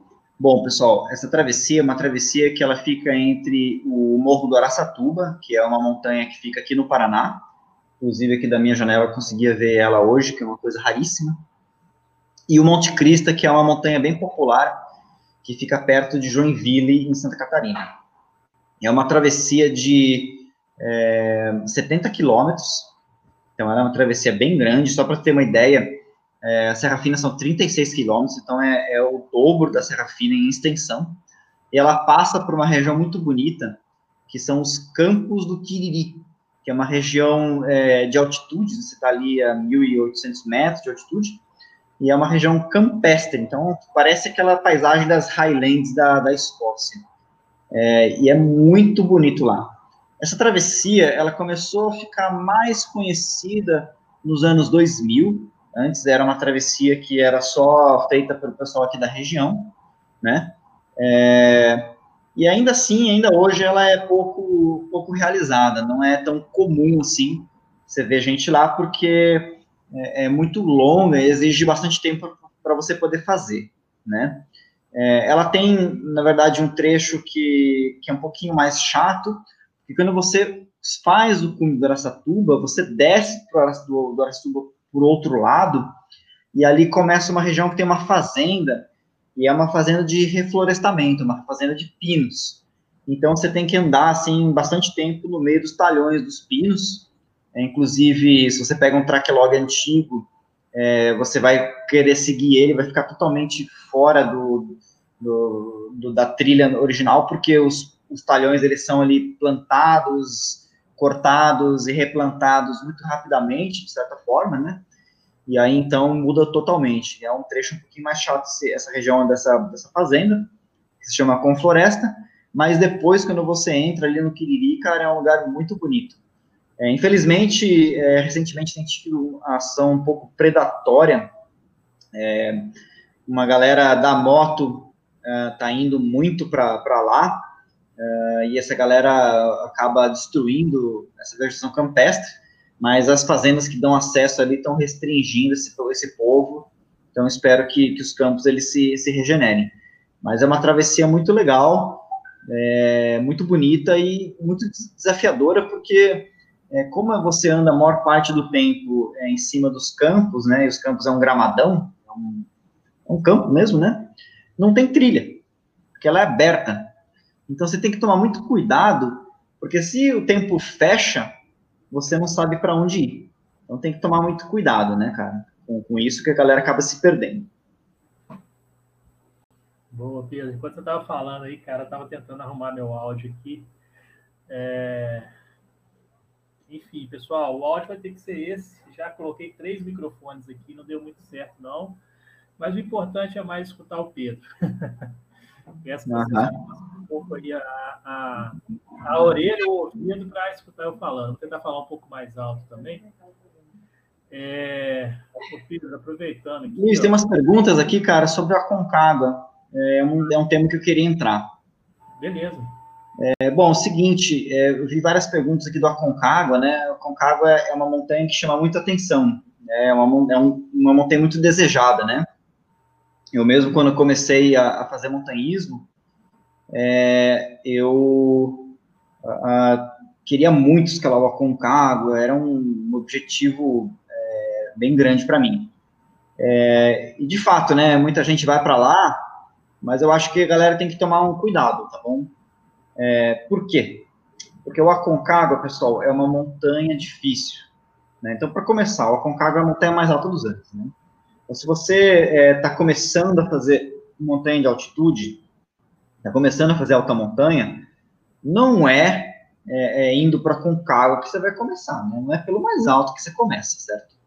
Então, gente, é, é claro, assim, eu falo que é uma montanha difícil, né? mas não é uma montanha impossível tudo que você faz se dedicando, você consegue fazer bem. E o Aconcagua é um exemplo disso, né? Então, para quem quer escalar o Aconcagua, eu recomendo você ter uma experiência anterior. Eu recomendo, por exemplo, você ir para uma montanha mais baixa, né? E uma delas que eu, que eu mais uh, acho interessante é o Cerro Plata, que é uma montanha que fica próxima ao Aconcagua, em linha reta dá uns 50 quilômetros.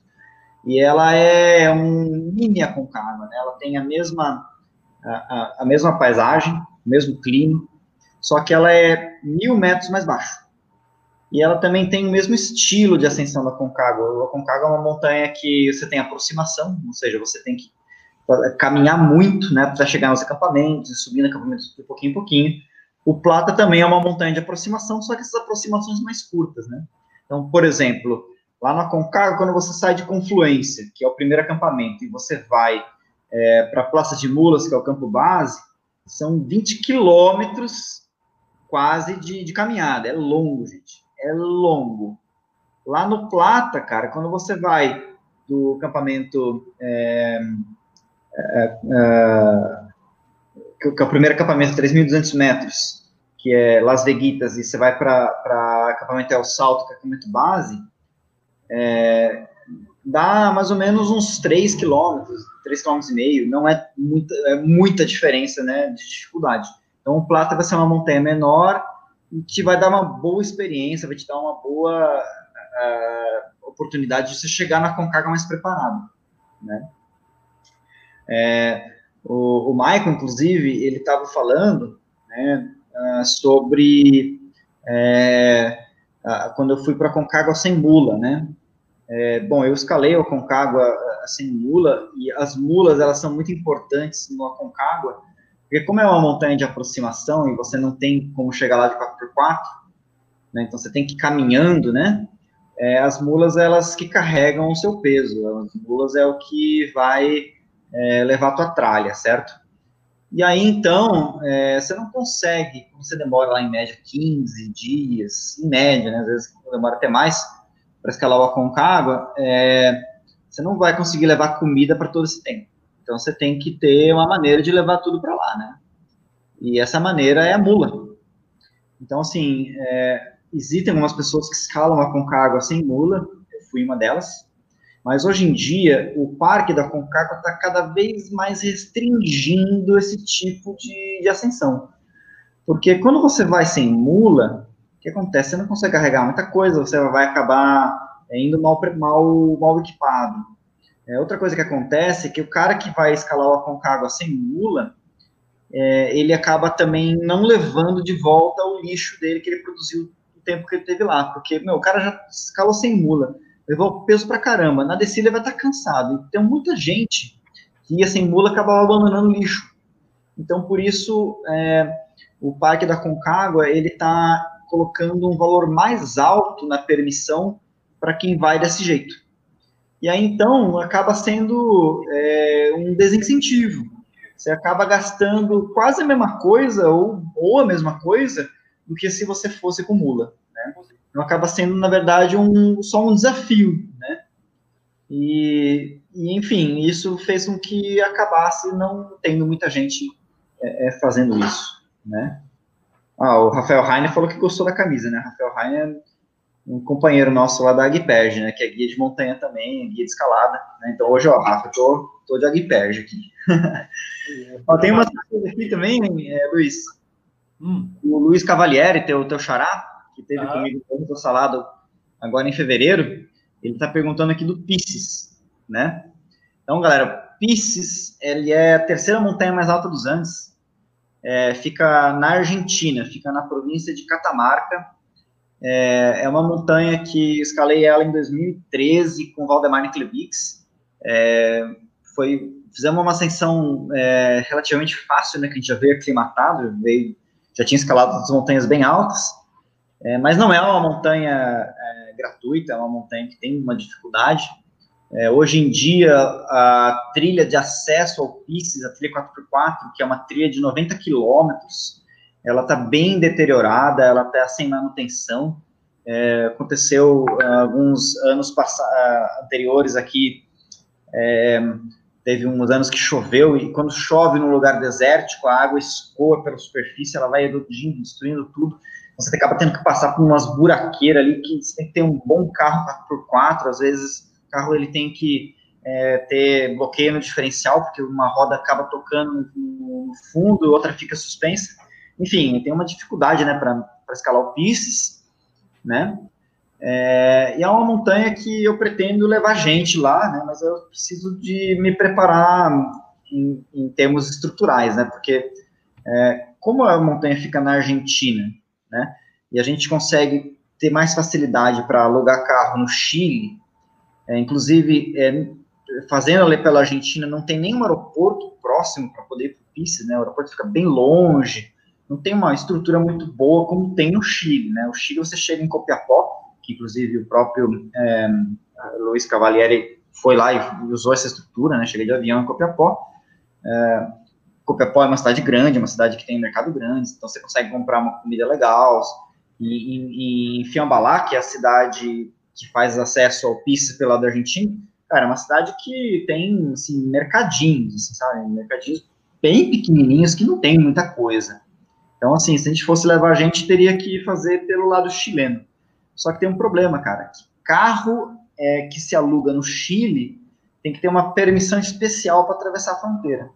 Só que essa permissão demora um tempo para ficar pronta. Então você teria que chegar lá um puta tempo de antecedência. Imagina só ficar pagando hotel todo esse tempo, etc. Então isso está ficando meio caro. Então, de certa forma, cara, isso só vai ser viabilizado é, se eu for com o meu próprio carro.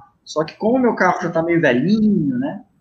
Fica meio complicado colocar ele numa inspeção que eu estou oferecendo ela comercialmente, né? Vai que meu carro quebra. Se ele quebrar comigo indo para uma montanha, é uma coisa. Se eu quebrar com uma pessoa que pagou para me levar para lá, que tem toda uma expectativa, né? Eu tenho que oferecer uma coisa boa para ele. Então, sim, isso fica meio complicado, né?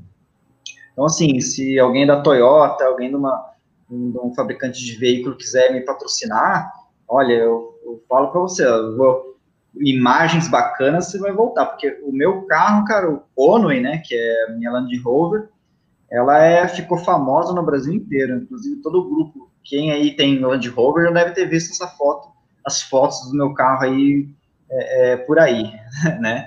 Que ficou, ficou, muito bacana, assim, as, as experiências que eu tive com, com, com esse meu carro aí, né? Aprendi muita coisa sobre mecânica, né? Bacana. Ô, ô, Pedro, eu tenho uma pergunta aqui, ó, é, do Redi, ele mandou isso aí, ó. Acho que é interessante para quem está querendo iniciar aí e tal. Qual seria o equipamento básico de escalada necessário? Aí perguntou se precisa de crampon, piolet e material de gelo para as montanhas entre 3 e 5 mil metros.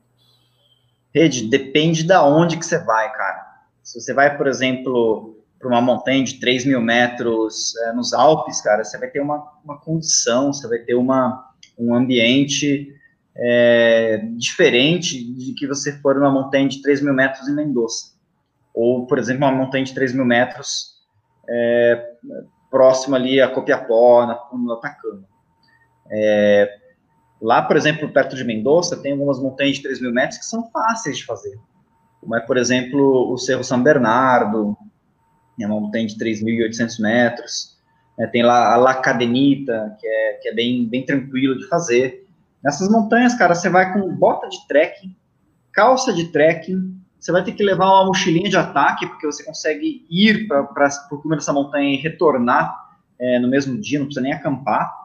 Mas você vai ter que só estar tá preparado para, se, o caso, se no caso o tempo mudar, né, se de repente ficar ruim, vier uma, uma, uma tempestade, você tem ali pelo menos um abrigo, né, uma roupa de frio que você leva na sua mochila de ataque, um anorak, uma luvinha, e o demais o que, que é? Lanche e óculos, né, e a máquina fotográfica, porque o visual é bacana. Agora, se você for, por exemplo, para uma montanha de 3 mil metros ali na região dos Alpes, né? Cara, aí, aí sim você vai pegar a condição de gelo. E tem montanha de 3 mil metros lá que é, pô, super inclinada. Então depende muito de qual montanha, certo? Tem montanha de 5 mil metros nos Andes que também dá para fazer de bota de trekking. Né? Montanhas ali mais próximas a São Pedro de Atacama, ali quem, quem conhece, tem umas montanhas que são bem populares, por exemplo, o vulcão Lascar, né, que é uma montanha muito bonita, um vulcão em atividade, a galera vai lá com uma bota de trekking e roupa de frio. Né, a dificuldade é o frio somente, né, não tem muito, muito equipamento, né. Também tem que ver a questão de como você estiver, né, qual época que você estiver indo. Você, por exemplo, eu falei do seu São Bernardo, né, se for São Bernardo no verão, é tranquilo. Se você for no São Bernardo no inverno, aí você vai pegar gelo, né, aí tem, inclusive, é, acaba congelando umas cascatas de gelo lá e você escala em gelo técnico, né? Uh, eu vi que o Chico mandou aqui um recado, o Chico esteve comigo lá na base do Everest, né? Aqui com a foto dele do Três Picos, que é uma montanha magnífica lá em Friburgo, lugar que eu adoro. o pessoal tá falando aqui também dessa questão do uh, de como que o Brasil, né, cara, um país com tanta natureza, com tanta trilha, que a gente acaba não, não sabendo é, explorar isso direito, né? É uma coisa que, ó, o Josué Varela, né? É, como que a gente conseguiria é, é viver, como que é o, o, viver do ecoturismo no Brasil? Pô, Josué, é difícil do cara, né? Não é só eu que posso responder essa pergunta, o Luiz também, né?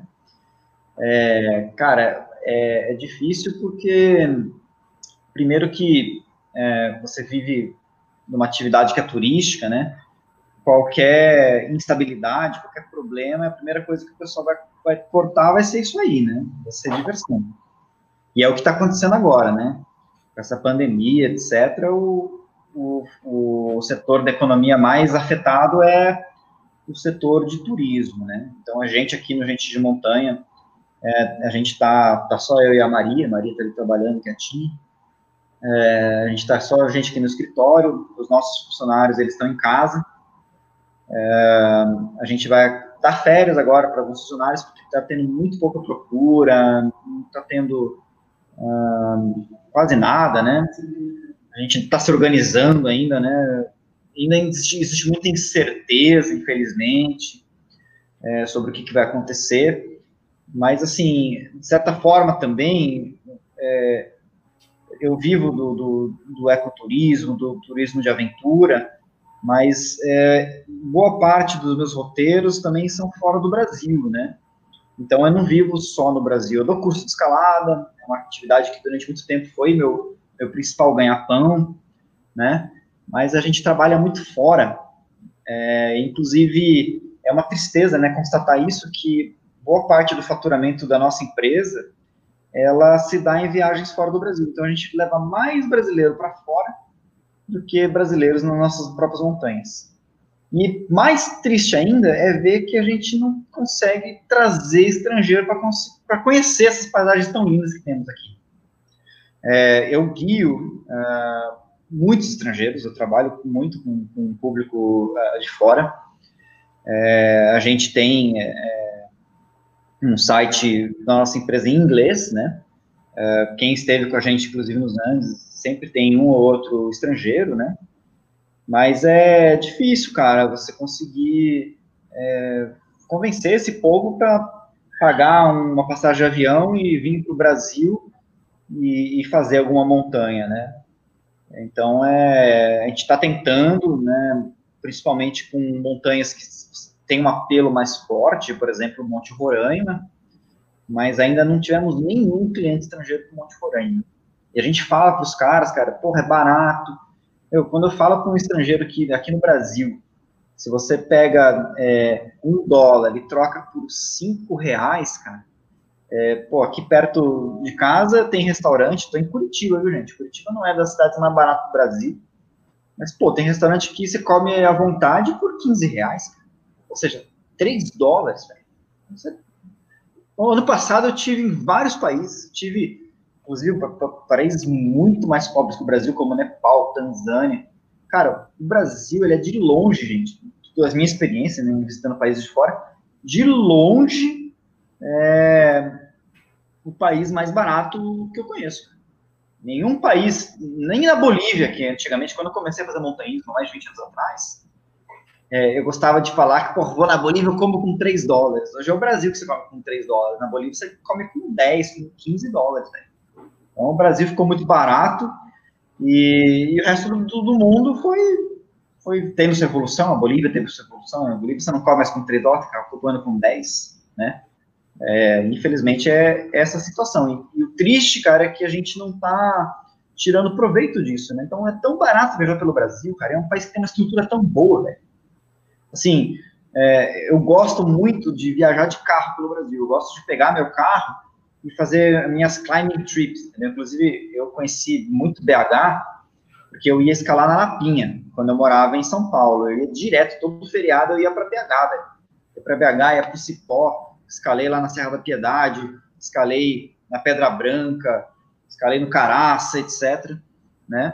Porque é, o Brasil é um país que, que apesar das nossas estradas não serem as melhores estradas do mundo, mas tem que ter também uma aventura, senão fica muito moleza.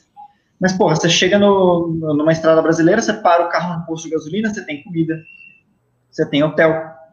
Então, assim, não é que nem a Bolívia. Vai para a Bolívia para você ver. Cara, a Bolívia você anda de carro, cara, você anda 500 km, nenhum posto de gasolina não tem um hotel, não tem nada. Não tem absolutamente nada. E o Brasil é bem mais tranquilo, cara. E a galera não tira proveito. É. Assim, o Brasil é seguro, apesar de que a mídia fala muito que o Brasil não é seguro, cara, mas é, o Brasil é seguro, sim. E... É verdade, o Brasil é seguro. Assim, claro que existe um, um medo, né? Uh, por exemplo, a galera que mora em São Paulo, né? Você tem, mora lá, etc. Várias pessoas, pô, já fui assaltado, etc., aconteceu algumas coisas ruins. Mas, cara, vai para o interior, vai para São José do Divino, né, lá interiorzão de Minas, né, vai para Águia Branca em Espírito Santo, né, cara, você não vai passar nenhum aperto, cara, pelo contrário, as pessoas te recebem muito bem, né, as pessoas, elas te oferecem é, é, para você ficar na casa delas, galera super curiosa, quando vê assim, porra, você tá lá é, no sul da Bahia, escalando em rocha. Galera, nossa, que legal, e puxa papo com você, e te ajuda. O brasileiro é um povo muito hospitaleiro, é, e o Brasil é um país muito legal de se viajar. Assim. Eu tive a felicidade, ainda bem, né, de, de poder conhecer alguns países estilo Brasil, né, países grandes, né, de tamanhos continentais, uh, e todos eles eram muito legais, assim, de viajar de carro, né, Estados Unidos, quem curtiria fazer uma, uma road trip pelos Estados Unidos, cara. É super legal. Assim como fazer uma viagem pela Rússia, cara. conheci a Rússia ano passado. Puta país bacana, velho. Comida boa. É, país muito bonito. É, e eu conheci a China em 2018, foi super legal. E o Brasil é parecido com isso. É um país parecido com isso, sim, é um país bacana de você, de você viajar. Muita cultura, muita paisagem, muita natureza. Né? Cara, até o Josué tá falando assim, eu duvido que estrangeiro não ficaria de boca aberta com a beleza da Serra Fina, do Marumbi, né? E fica mesmo, cara. Assim, porque são montanhas diferentes, né? Eu vejo, por exemplo, é, galera estrangeira, né, europeu, vai para Patagônia. Cara, Patagônia é linda, é óbvio que é lindo. Mas, velho, não é tão diferente, por exemplo, do, do, que os Alpes, né? É uma paisagem meio parecida, né? Assim, aquelas as florestas são meio parecidas, que são florestas de ambiente temperado, mais frio, as montanhas são meio parecidas, tem glaciar, é um ambiente meio parecido. Agora, meu, fazer uma trilha no Brasil, cara, na Mantiqueira, é muito diferente. Fazer uma trilha, por exemplo, é, ali no Saco de Malanguá, aquela região de Paraty, Ilha Grande, cara, é maravilhoso, cara. Então, assim, é muito legal mesmo, né? Galera tá falando aí os lugares aí, ó, bacana. Aí. É, o pessoal tá falando aqui em alguns locais, né? E eu, eu concordo, cara. É, eu ando muito, muito fissurado, assim, pelas montanhas que existem é, no Nordeste, cara. É, o Nordeste sempre é um lugar que você, quando fala em montanhismo, você acaba esquecendo, certo? Mas, cara, é, no Nordeste existem muitas montanhas que a galera chama de pontões, chama de monólitos, né? O nome técnico é, é um nome em alemão, né? que é o nome técnico desse tipo de montanha, que são montanhas rochosas, é Inselberg, né? Foi o nome dado por, pelo Walter Penck, lembra que eu falei de uma montanha chamada Walter Penck lá na Argentina? É, Walter Penck foi um geomorfólogo, né? Foi um, um, um cientista da geografia que ele elaborou esse, ele estudou essas montanhas.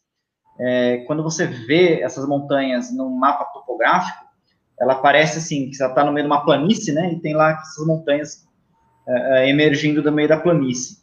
Então, se você olha uma carta topográfica, a planície é como se fosse um mar e essas montanhas emergindo uma ilha no monte do mar. Por isso que chama Insel, que em alemão é, é, é, é ilha, e Berg é montanha, né? Montanhas, ilhas.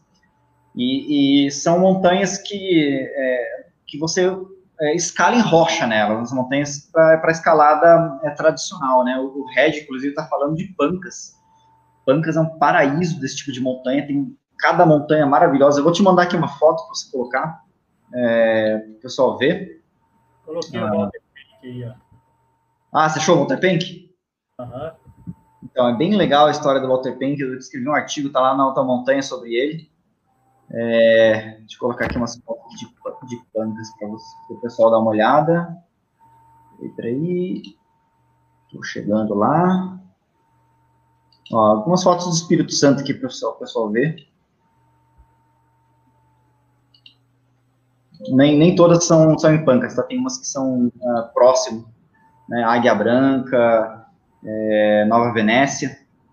É, porra, são montanhas muito bonitas, cara. Aqui, inclusive, uma das fotos é uma foto do, do, do Ed, né? O Edmilson Padilha, que é amigo nosso aqui do Paraná. Ele é o dono da, da Conquista, uh, que é uma, uma marca de, de, equipamento de montanha, é, que faz uns equipamentos bem legais. Agora, inclusive, ele acabou de mandar aqui é, umas máscaras, ele está fabricando máscara nesse momento de pandemia. Por isso é legal, galera, a gente sempre apoiar nossos, nossos empresários locais, né? Vejo que no momento desse são eles que estão ajudando, né? E tem essa montanha maravilhosa aqui, ó. Essa aí é o Epancas, essa que está mostrando, né? A próxima, mostra para o pessoal ver, chama-se Pedra Fortaleza. Essa daí, olha que coisa linda, cara. Olha que montanha impressionante. Meu, isso aí não fica. É, não perde em termos de beleza é, de um Fitzroy na Patagônia. Inclusive, em termos de dificuldade, é bem grande, viu? O próprio Ed conquistou uma vida lá, uma via nessa, nessa pedra. É, ele gravou um documentário, vai para o ar no canal Off no dia 5 de junho. Então, save the date aí, ó. Todo mundo, vamos ver essa, esse documentário no dia 5 de junho. Cara, é uma escalada super difícil, cara, super desafiadora, né? Então, é. Mais ou menos. Essa daqui, ela tem por volta de mil e poucos metros de altitude. Ela não tem muita altitude, né? Porque ali tá a base ali numa altitude meio baixa, mas ela, essa parede tem é, 800 metros de altura, cara grande pra caramba, é muito grande, né? Ó, o Marcos está perguntando, já que estou falando de escalada em rocha, né? Porque é o seguinte, né, pessoal, que tá, vocês que estão aqui assistindo, né? É, uh, essas montanhas que para mim, assim, eu, tenho ficado bem fissurado nelas, tô achando muito legal, eu fico vivo procurando, vou juntando aqui fotos dessas montanhas para colecionar. É, elas são, na minha opinião, um tipo de montanhismo diferente do que tem no Brasil, que é um montanhismo mais técnico. Na minha opinião, a escalada tradicional, que é a escalada em rocha que você faz em múltiplas enfiadas, que é uma enfiada? É um largo de corda. Então você começa a escalar, é, chega até o limite da corda, monta uma ancoragem, né? Aí teu parceiro vem, segundo, vem limpando, né? Vem tirando todas as proteções móveis que tem no meio do caminho você se reúne, dali você continua uma próximo largo de corda, uma próxima enfiada, né? O Rafa que está aqui, ele é um dos melhores instrutores de escalada lá do Rio de Janeiro e vai falar muito bem, né? É, putz, para mim a escalada técnica brasileira é isso aí, né? Assim como a a escalada técnica lá da galera dos Alpes, da França, etc., escalada em gelo, o nosso é escalada em rocha desse tipo aqui. E tem, cara, muita montanha desse tipo aí, cara. Vou te mandar mais umas fotinhas aqui, é, para você mandar pra galera, que o pessoal vai ficar impressionado, assim, com a beleza cênica dessas, dessas montanhas, né? Eu vou mandando aqui algumas, algumas fotos para você. O, que inclusive tem uma. O Redi, ele é escalador também e mora lá no Espírito Santo. Ele vai muito para Pancas. Então, cara, olha só. É muito bacana, cara. Tem, o Espírito Santo tem umas montanhas incríveis. Aí, inclusive, tem uma montanha, a próxima, essa aí é em Pancas, a próxima que está mais para baixo, coloca lá, Luiz. É, ela, não, essa daí é a outra. É, mais uma, essa daí, ó, Pedra do Pescoço, cara. Essa, essa daí fica na Bahia, fica perto de Itamaraju. Quando você vem pela BR-101, você enxerga essa montanha, impressionante o formato dela. A de baixo, ó, passa mais uma. Ó, essa daí é a Pedra da Agulha, que fica é, perto de Cachoeira Itapemirim, lá no Espírito Santo. Olha que montanha impressionante, olha a forma dela, super vertical. É uma escalada difícil, cara. Ó, põe mais outra ali. Ó, você que está no, no, Instagram, você está enxergando assim, né? Então, quem está no YouTube, um pouquinho melhor. Cara, essa Pedra da Galinha Choca, fica lá no Ceará. É, o, o, meu sócio lá na, na loja Alta Montanha, o Rafael, ele tem uma conquista nessa, nessa, nessa montanha, que ela vai, inclusive, pela parece uma galinha, né? Tem um rabo ali atrás, a cabeça, o bico. Ele conquistou uma via na cabeça da, da galinha. Né? Precisa ir para lá e, e regrampear. É, o Rei tá falando aqui, ó, Recirilo. Tem que ir para Pancas, cara, tem mesmo. Essa aí é a Pedra do Céu, que fica perto é, de, de, Porto Seguro, na Bahia, lá no sul da Bahia. Olha que, que montanha linda, cara. Então, assim, o, Brasil tem montanhas muito impressionantes, né? Só que, infelizmente, assim, até mesmo para a gente, né, para nós brasileiros, é, não são tão comuns. A gente não, não conhece elas muito bem, né? Não é um cartão postal famoso, né? Mas se fosse, de repente, acho que teria mais brasileiro, mais estrangeiro vindo para cá para escalar, né? Eu acho que ainda não é. Ah, eu, o Michael tá falando que tem voo de parapente, né? Tem muito voo de parapente é, nesses locais, porque é, ali, tanto ali no, no Ceará, lá na, onde está a galinha, a Pedra da Galinha, a Pedra do Itabira, é verdade, a Patrícia me, me corrigiu. A Pedra da Agulha é outra, que é parecida. Né? A Pedra do Itabira, que fica para o Cachoeiro Itapemirim. É, esses locais, assim, uma característica né, da, dessas montanhas que estão ali no Nordeste, pô, é um lugar meio quente, né?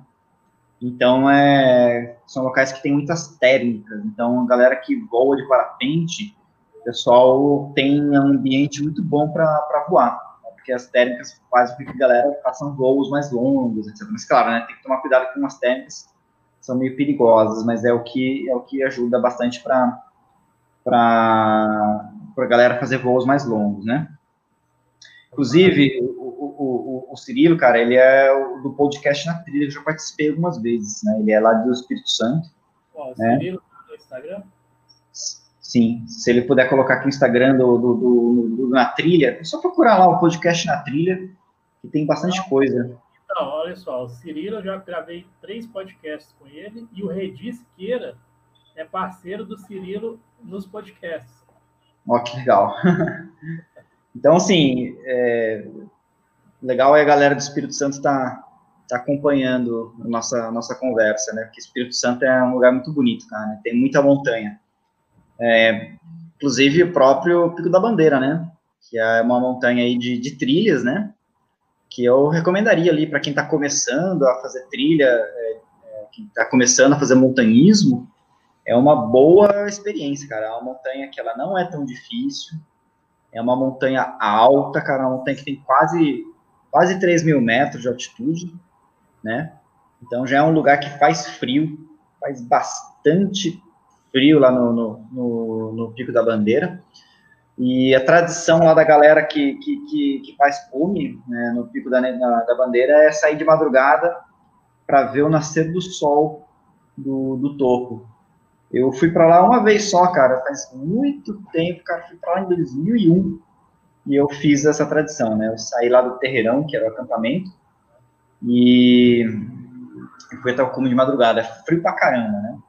O Chico, né, tá falando que é o estado mais montanhoso é, do Brasil. Ficaria lá uma briga entre Espírito Santo e Minas, né? Porque Minas tem muita montanha também. É, Minas tem a Mantiqueira, né?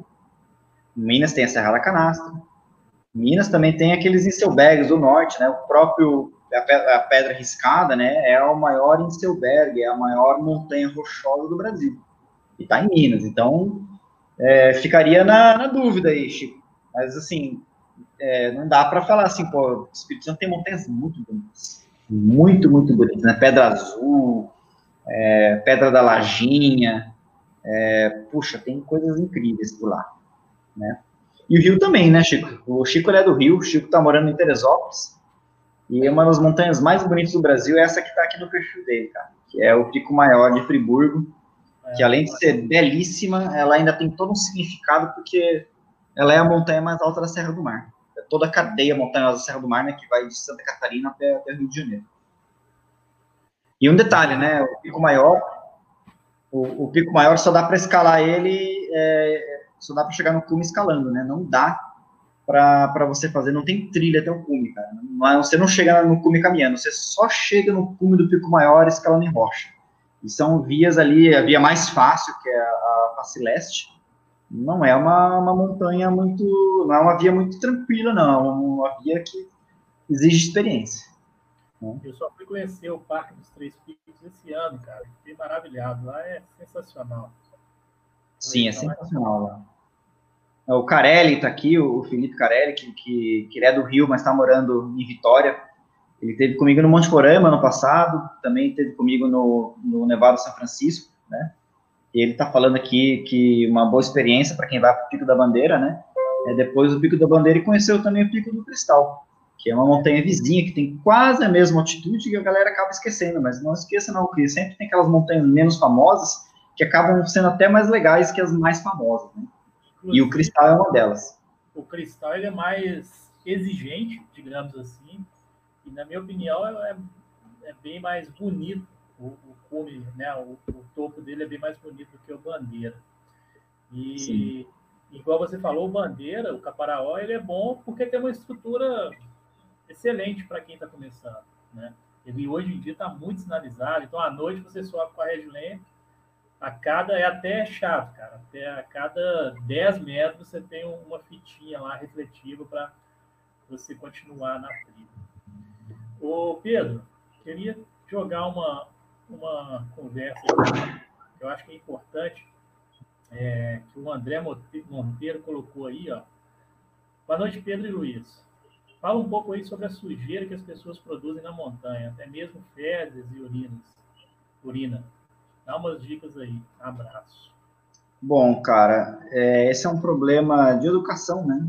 É, se a pessoa tivesse educação, ela não faria esse tipo de coisa. É, eu trato as montanhas como se fosse minha casa, então eu não vou fazer porcaria lá, entendeu? É, eu acho assim que existe um problema é, que quando uma montanha começa a ficar muito popular, muito frequentada, é, ela acaba é, tendo, é, se, acaba sendo necessário algumas intervenções, né? Dentre elas, você ter locais é, demarcados, ou até tendo uma latrina, um banheiro mesmo, né? Mas enquanto não existe essa estrutura, cara, a gente tem que ser, a gente tem que cuidar, né? Então, uh, por exemplo, uh, nas expedições do Gente de Montanha que a gente faz na Serra Fina, uh, quem está levando as pessoas lá é, é um, um, guia nosso, eu não tenho ido com muita frequência, mas esse ano, se der tudo certo, vamos para lá. A gente tem levado os sheet tubes, né? Que são aquelas, uh, aqueles tubos de PVC.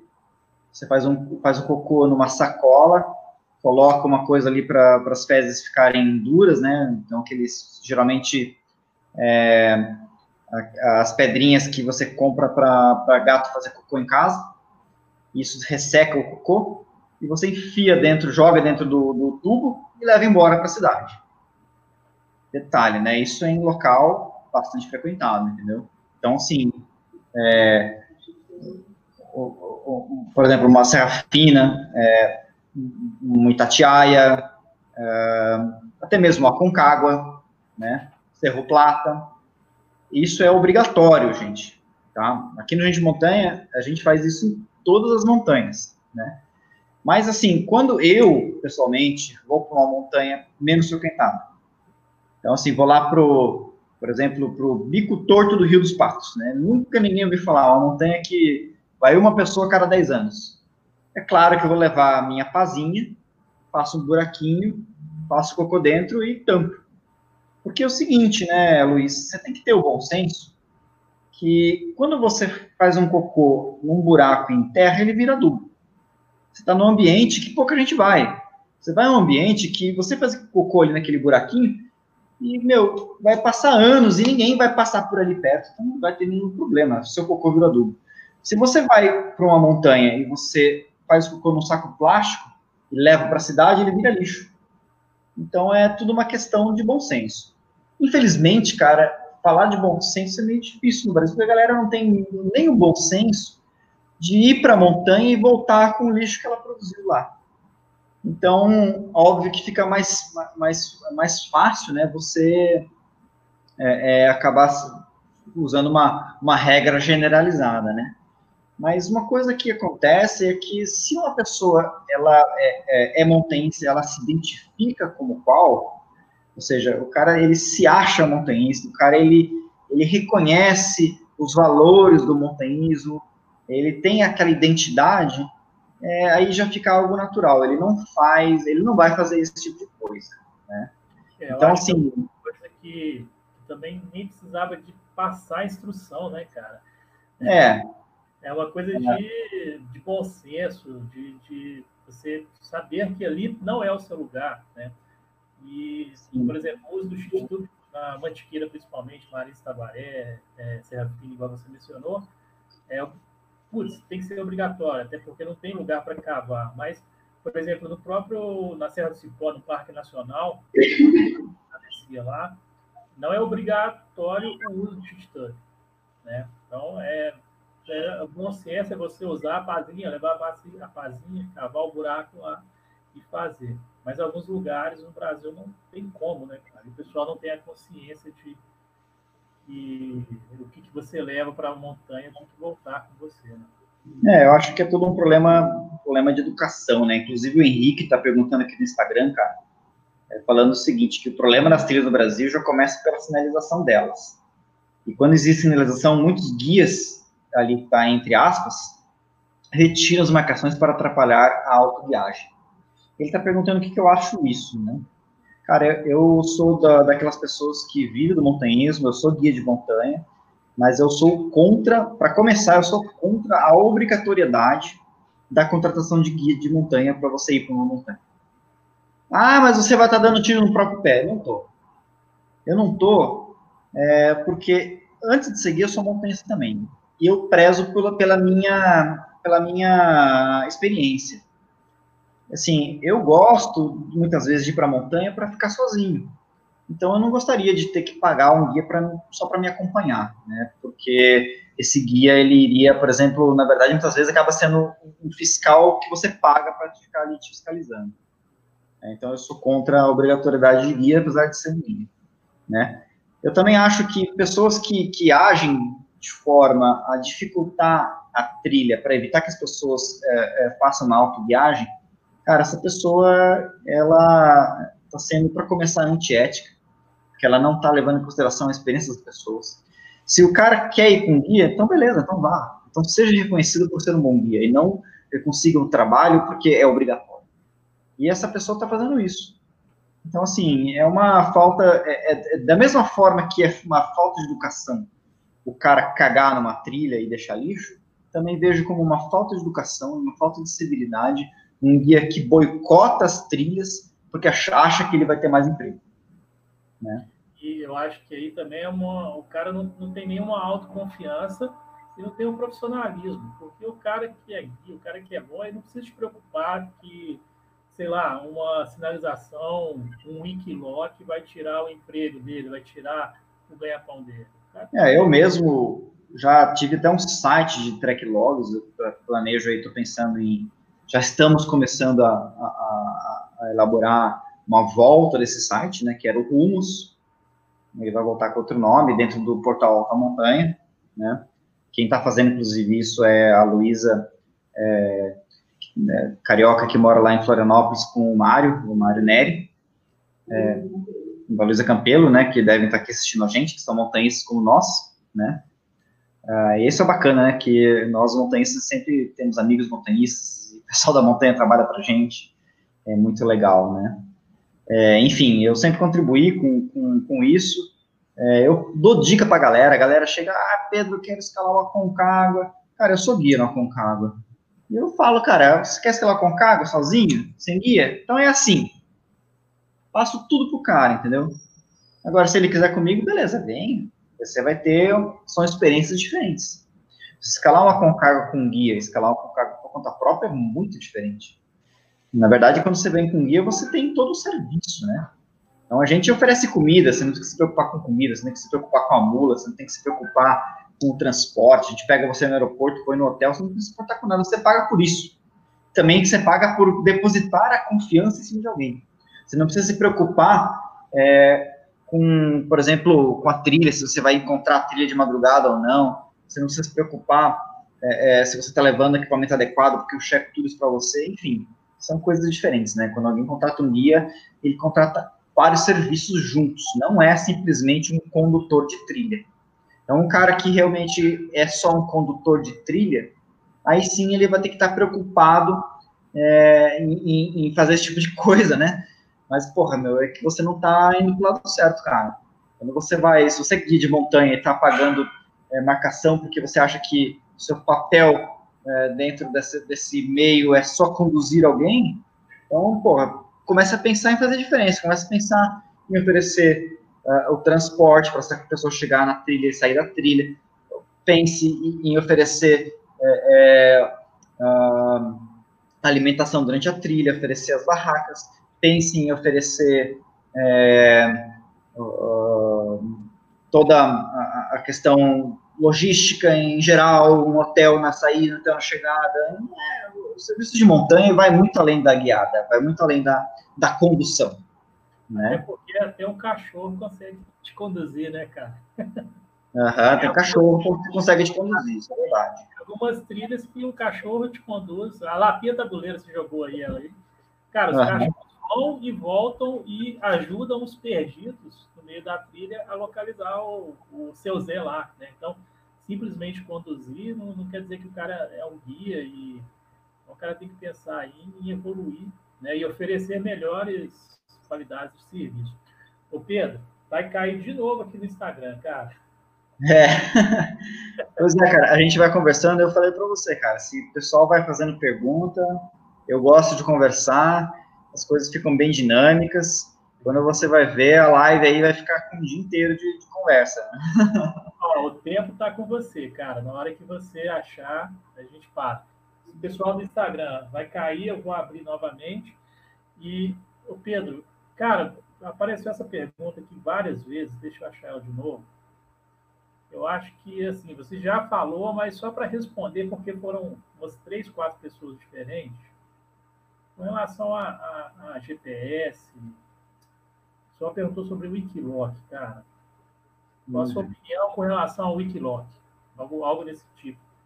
cara, e aí você vai falando aqui, ó. O, o problema do Wikiloc, cara, ele é, a, ele é o seguinte, é o lixo, entendeu? O que, que acontece com o Wikiloc? Você tem pessoas que contribuem e que elas dão uma limpada na trilha, no, no, no track log delas, e elas fornecem uma informação de qualidade. E tem gente que vai jogando lá qualquer coisa. Então acaba a Wikiloc é um reflexo do que a internet hoje em dia. O que, que é? É um local muito fácil de você jogar informação, só que você é, joga informação sem qualidade. Então, dentro do Wikiloc, o maior problema é você filtrar aquilo que, que, que é bom é, daquilo que, que é lixo, né? Então, esse é o problema do, do Wikiloc. Mas eu mesmo já, já entrei, já baixei tracklog do, do Wikiloc, que foi bom, né, que foi legal, e, e eu fiz uma boa, uma boa seleção, uma boa né, triagem, né? de certa forma, eu consigo olhar um track log e falar, pô, isso aqui tá certo, isso aqui tá errado. Mas, eventualmente, você vai pegar alguns ali que, que são uh, mal feitos, né? Tem outra coisa também, que o Wikiloc ele, você pode baixar de duas maneiras. Você baixa o track log é, simplificado, então que eles dão uma simplificada nos dados, então ele perde, é, quando você for na trilha, você está em cima da trilha, mas às vezes ele vai marcar que a trilha como está 10 metros para um lado ou 10 metros para o outro, né? Assim como você também pode baixar um Wikiloc com melhor precisão, né? Quando você tem que fazer, é, quando você loga no, no, site, e aí então você vai pegar a um, um, dado mais preciso, né? Então, assim, se você for fazer, log no site primeiro, para depois é, baixar, baixar o track log, né? Mas não, não fique também achando que ele vai ser 100%. O que acontece, às vezes, é que o cara tá numa trilha no meio da, da Serra do Mar, no meio da Floresta Atlântica, que, pô, a trilha é aquilo ali, entendeu? Não existe... É, ou você tá em cima da trilha, ou você tá no meio do mato. E o cara tá ali com o GPS, ele olha, oh, mas eu não tô na trilha. Cara, não é que você não tá, você tá na trilha, é que a trilha foi é, é, é, gravada e de repente o GPS do cara não estava com a mesma uma boa precisão, até porque estava no meio da floresta, né? Então o sinal não é tão bom, então ficou com um erro. Mas você tem que ser, tem que pensar de uma maneira relativa, entendeu? Inclusive assim, é, atualmente eu tenho feito muita, muitas viagens, né? Acabo usando bastante o, o Maps.me. Eu, eu falo, como eu falei para você, estou meio com preguiça de usar o GPS, né? Porque ele consome muita bateria. Então, tenho usado muito o Maps.me, que é um, um, aplicativo de celular que você baixa uh, os mapas, ele fica no seu celular, ele funciona offline, então você pode estar em modo de avião, que ele vai funcionar. E ele tem bastante detalhe de trilha. Inclusive, né, quando você começou a nossa live, você estava falando da, meu, da minha bio e você falou do Liechtenstein, né, que é aquele país que eu conheci na Europa. É, lá no Liechtenstein tem até uma história interessante, porque eu estava na Suíça, a minha irmã mora na Suíça, né? Isso é muito bom, porque é, se ela não morasse na Suíça, não ia poder escalar, escalar por lá, porque a Suíça é muito caro. Enfim, é, eu estava lá com ela, e eu falei, tinha um dia livre, né? É, e eu falei, pô, vamos conhecer um país novo, a mais aqui, vamos conhecer um país novo, vamos para o Liechtenstein. A gente foi para lá, eu, minha irmã e meu cunhado, que também é montanhista. E aí, então, eles ficaram comigo durante uma tarde lá no Liechtenstein, e eu fiquei para num, num hostel, né?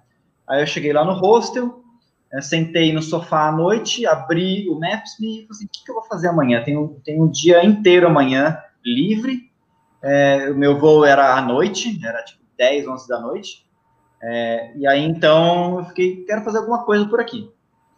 Aí entrei no Maps.me e eu vi que próximo é, do, do hostel que eu estava, começava uma trilha que ia para uma montanha de quase 3 mil metros de altitude, que ela fazia fronteira com a Áustria, olha que legal. E aí no dia seguinte eu acordei, tomei café e fui para lá. Caminhei lá um monte, cheguei no cume dessa montanha, comecei a descer, aí eu, na descida eu parei um, um, um pouquinho no, no local para descansar, olhei de novo no Maps e vi que no mapa tinha ali próximo, desviando um pouco o caminho, tinha um castelo abandonado. Cara. Tava funcionando a internet, olhei, porra, que bacana. Era um castelo no meio da floresta, assim. Aí eu fui até lá, aí eu conheci um pouco, era bacana, mas também não era grande coisa, só uma ruína meio destruída. Voltei pro, pro albergue, peguei minha mochila, aí eu peguei o trem, fui para Zurique, cheguei lá no, na ferroviária de Zurique, estava todo suado, eu tinha caminhado 36 quilômetros é, é, é, naquele dia, era verão, estava muito quente, estava fedendo, aí eu achei um chuveiro, achei um banheiro que tinha chuveiro lá em Zurique, foi o banho mais caro da minha vida, tive que pagar é, 10, 10 francos para tomar banho, isso dá mais de 60 reais. E aí eu fui pro, pro avião, peguei o avião e vim pro Brasil. Né? Essa foi minha minha experiência no Liechtenstein. Né? Conheci o país inteiro em um dia. Né? O país é minúsculo. Comparado com alguma cidade, qual que seria o tamanho dele? Oi? Ah, seria mais, cara, tamanho de São Paulo, assim, extensão territorial, cara. É, é muito pequeno, cara. Muito, muito pequeno. E população, é, cara, acho que Liechtenstein deve ter uns 30, 50 mil habitantes, cara. Tipo, Tem menos gente no Liechtenstein do que na minha cidade natal, que é Itatiba, no interior de São Paulo. Pô, se lá tem uma cidade. Não, lá tem algumas, tem várias cidades, né? É, a capital deles é Vaduz, que é bem pequenininha, mas eu fiquei em Shan, que é a maior cidade dele, deve ter 10 mil habitantes. É minúscula também. Mas assim, é meio que cada bairro é uma cidade, entendeu? Uhum. Então é muito pequenininha. Inclusive, assim, é quase como se fosse um, um, uma, é um cantão da Suíça, né? Porque lá, é, é inclusive, a própria, é, as empresas ali, a própria internet é da Suíça, é, eles usam o franco suíço, a Suíça não usa o, o, euro, né? A moeda deles é o franco suíço, então é um país muito ligado com a Suíça, né? É foi muito legal ter conhecido o Liechtenstein. Eu tenho essa pira, cara, que como eu sou geógrafo, né? Eu gosto de conhecer lugares diferentes. Então, assim, uh, quando eu, eu, vou guiar montanhas em um país mais distante, eu sempre aproveito a viagem para conhecer alguma coisa a mais no meio do caminho. Então, por exemplo, é, no Nepal, é, no ano passado, uma das vezes eu parei é, em Dubai, outra vez eu, eu, fui pela Europa, aí depois eu fiquei lá na casa da minha irmã, fui para Chamonix, fui para Itália, sempre vou aproveito para conhecer outros locais. Em 2018, quando eu escalei o, o Manaslu, né, que foi a montanha mais alta que eu escalei na minha vida, montanha de 8 mil metros, né, a, oitava mais alta do mundo, é, eu fui para a China, foi uma experiência bacana, adorei a China, a galera fica muito mal da China por causa do coronavírus, mas galera, a China é incrível, cara, é um país muito bacana, muito interessante, dá para escrever muita coisa sobre essa minha viagem lá. É, inclusive aqui eu tô com uma roupa aqui. Essa roupa aqui foi usada pelo Márcio, né? A minha tá lá na loja Alta Montanha. Isso aqui é um macacão de pluma de ganso para escalar montanha de 8 mil metros, né? Se vocês forem para a loja Alta Montanha aqui em Curitiba, vai estar tá que eu usei lá no, no Manaslu e essa aqui foi usada no K2, né? O Max escalou K2 no passado com a, com a Karina Liane. Pedro, aproveitando que você voltou a falar de alta montanha aí, o Marcelo, ele mandou isso já tem, foi oito, nove tem um tempo. Por favor, gostaria de saber sobre a dificuldade de Osso Deus Salado comparativamente ao Aconcagua. Legal, boa pergunta. Uma pergunta bem interessante. É, é o seguinte, Marcelo, é, são montanhas que têm estilos diferentes. É, o Aconcagua é uma montanha de aproximação, então você chega ali em Orcones, que é 2.800 metros de altitude, e dali você vai caminhando até o cume e volta caminhando. Ou seja, você caminha muito, né? O Orros não, o Orros fica no meio do deserto e você anda muito de 4x4. Então, você faz a, a, a sua aclimatação no Orros do Salado é, fazendo montanhas menores. Então, na expedição que a gente monta para ir para o Orros do Salado, a gente primeiro chega num, num, local que tem um lago, uma lagoa salgada, que chama-se é, Laguna Santa Rosa, Lá a gente faz uma, uma, uma caminhada é, de aclimatação, é, chegando próximo ao cume de uma montanha de 4 mil metros. Depois a gente é, move acampamento indo de carro para outra lagoa salgada que se chama Laguna Verde. De lá a gente faz uma caminhada de aclimatação numa montanha de 5.900 metros, mas não chega no cume, que é o, o Mulas Muertas, chega até 5.200. Depois disso a gente pega o carro e a gente vai até 6 mil metros dirigindo 4x4, descansa, e no dia seguinte a gente escala o São Francisco, que é uma montanha de 6 mil metros. Depois descansa, e aí a gente vai de carro até o, o começo da trilha, que vai para o cume do Orro do Salado, e ataca o cume. É uma, um ataque ao cume de mil metros, assim como é, são mil metros o ataque ao cume da Concagua. Quais são as diferenças? A diferença é que na Concagua você vai é, movendo de acampamento a acampamento a pé até que você acampa a 6 mil metros de altitude, é, que é o acampamento cólera, e de lá você ataca o cume. Só que quando você chega em cólera, você chega cansado porque você veio a pé. Você veio aclimatando todo aquele tempo, carregando peso, etc. E você vai dormir numa barraca a 6 mil metros, que faz bastante frio, que tudo que é líquido congela, inclusive a própria líquido dentro da sua garrafa, né, a própria água sua vai congelar. No Orros, não. No Orros, a gente fica em Laguna Verde, que é 4.400 metros de altitude, que à noite nem chega a congelar as coisas dentro da barraca. Faz frio à noite, mas não é um frio congelante. Lá na, nesse acampamento tem é, água termal, tem é, inclusive um refúgio, dentro tem uma piscina de água quente. Então é muito mais relaxante. Você, você pode tomar banho nessa água termal, que é bem gostoso, temperatura excelente. E aí então a gente sai de madrugada para fazer ataque ao cume, a gente dorme nesse acampamento que não é, é, muito frio, você dorme muito melhor, né?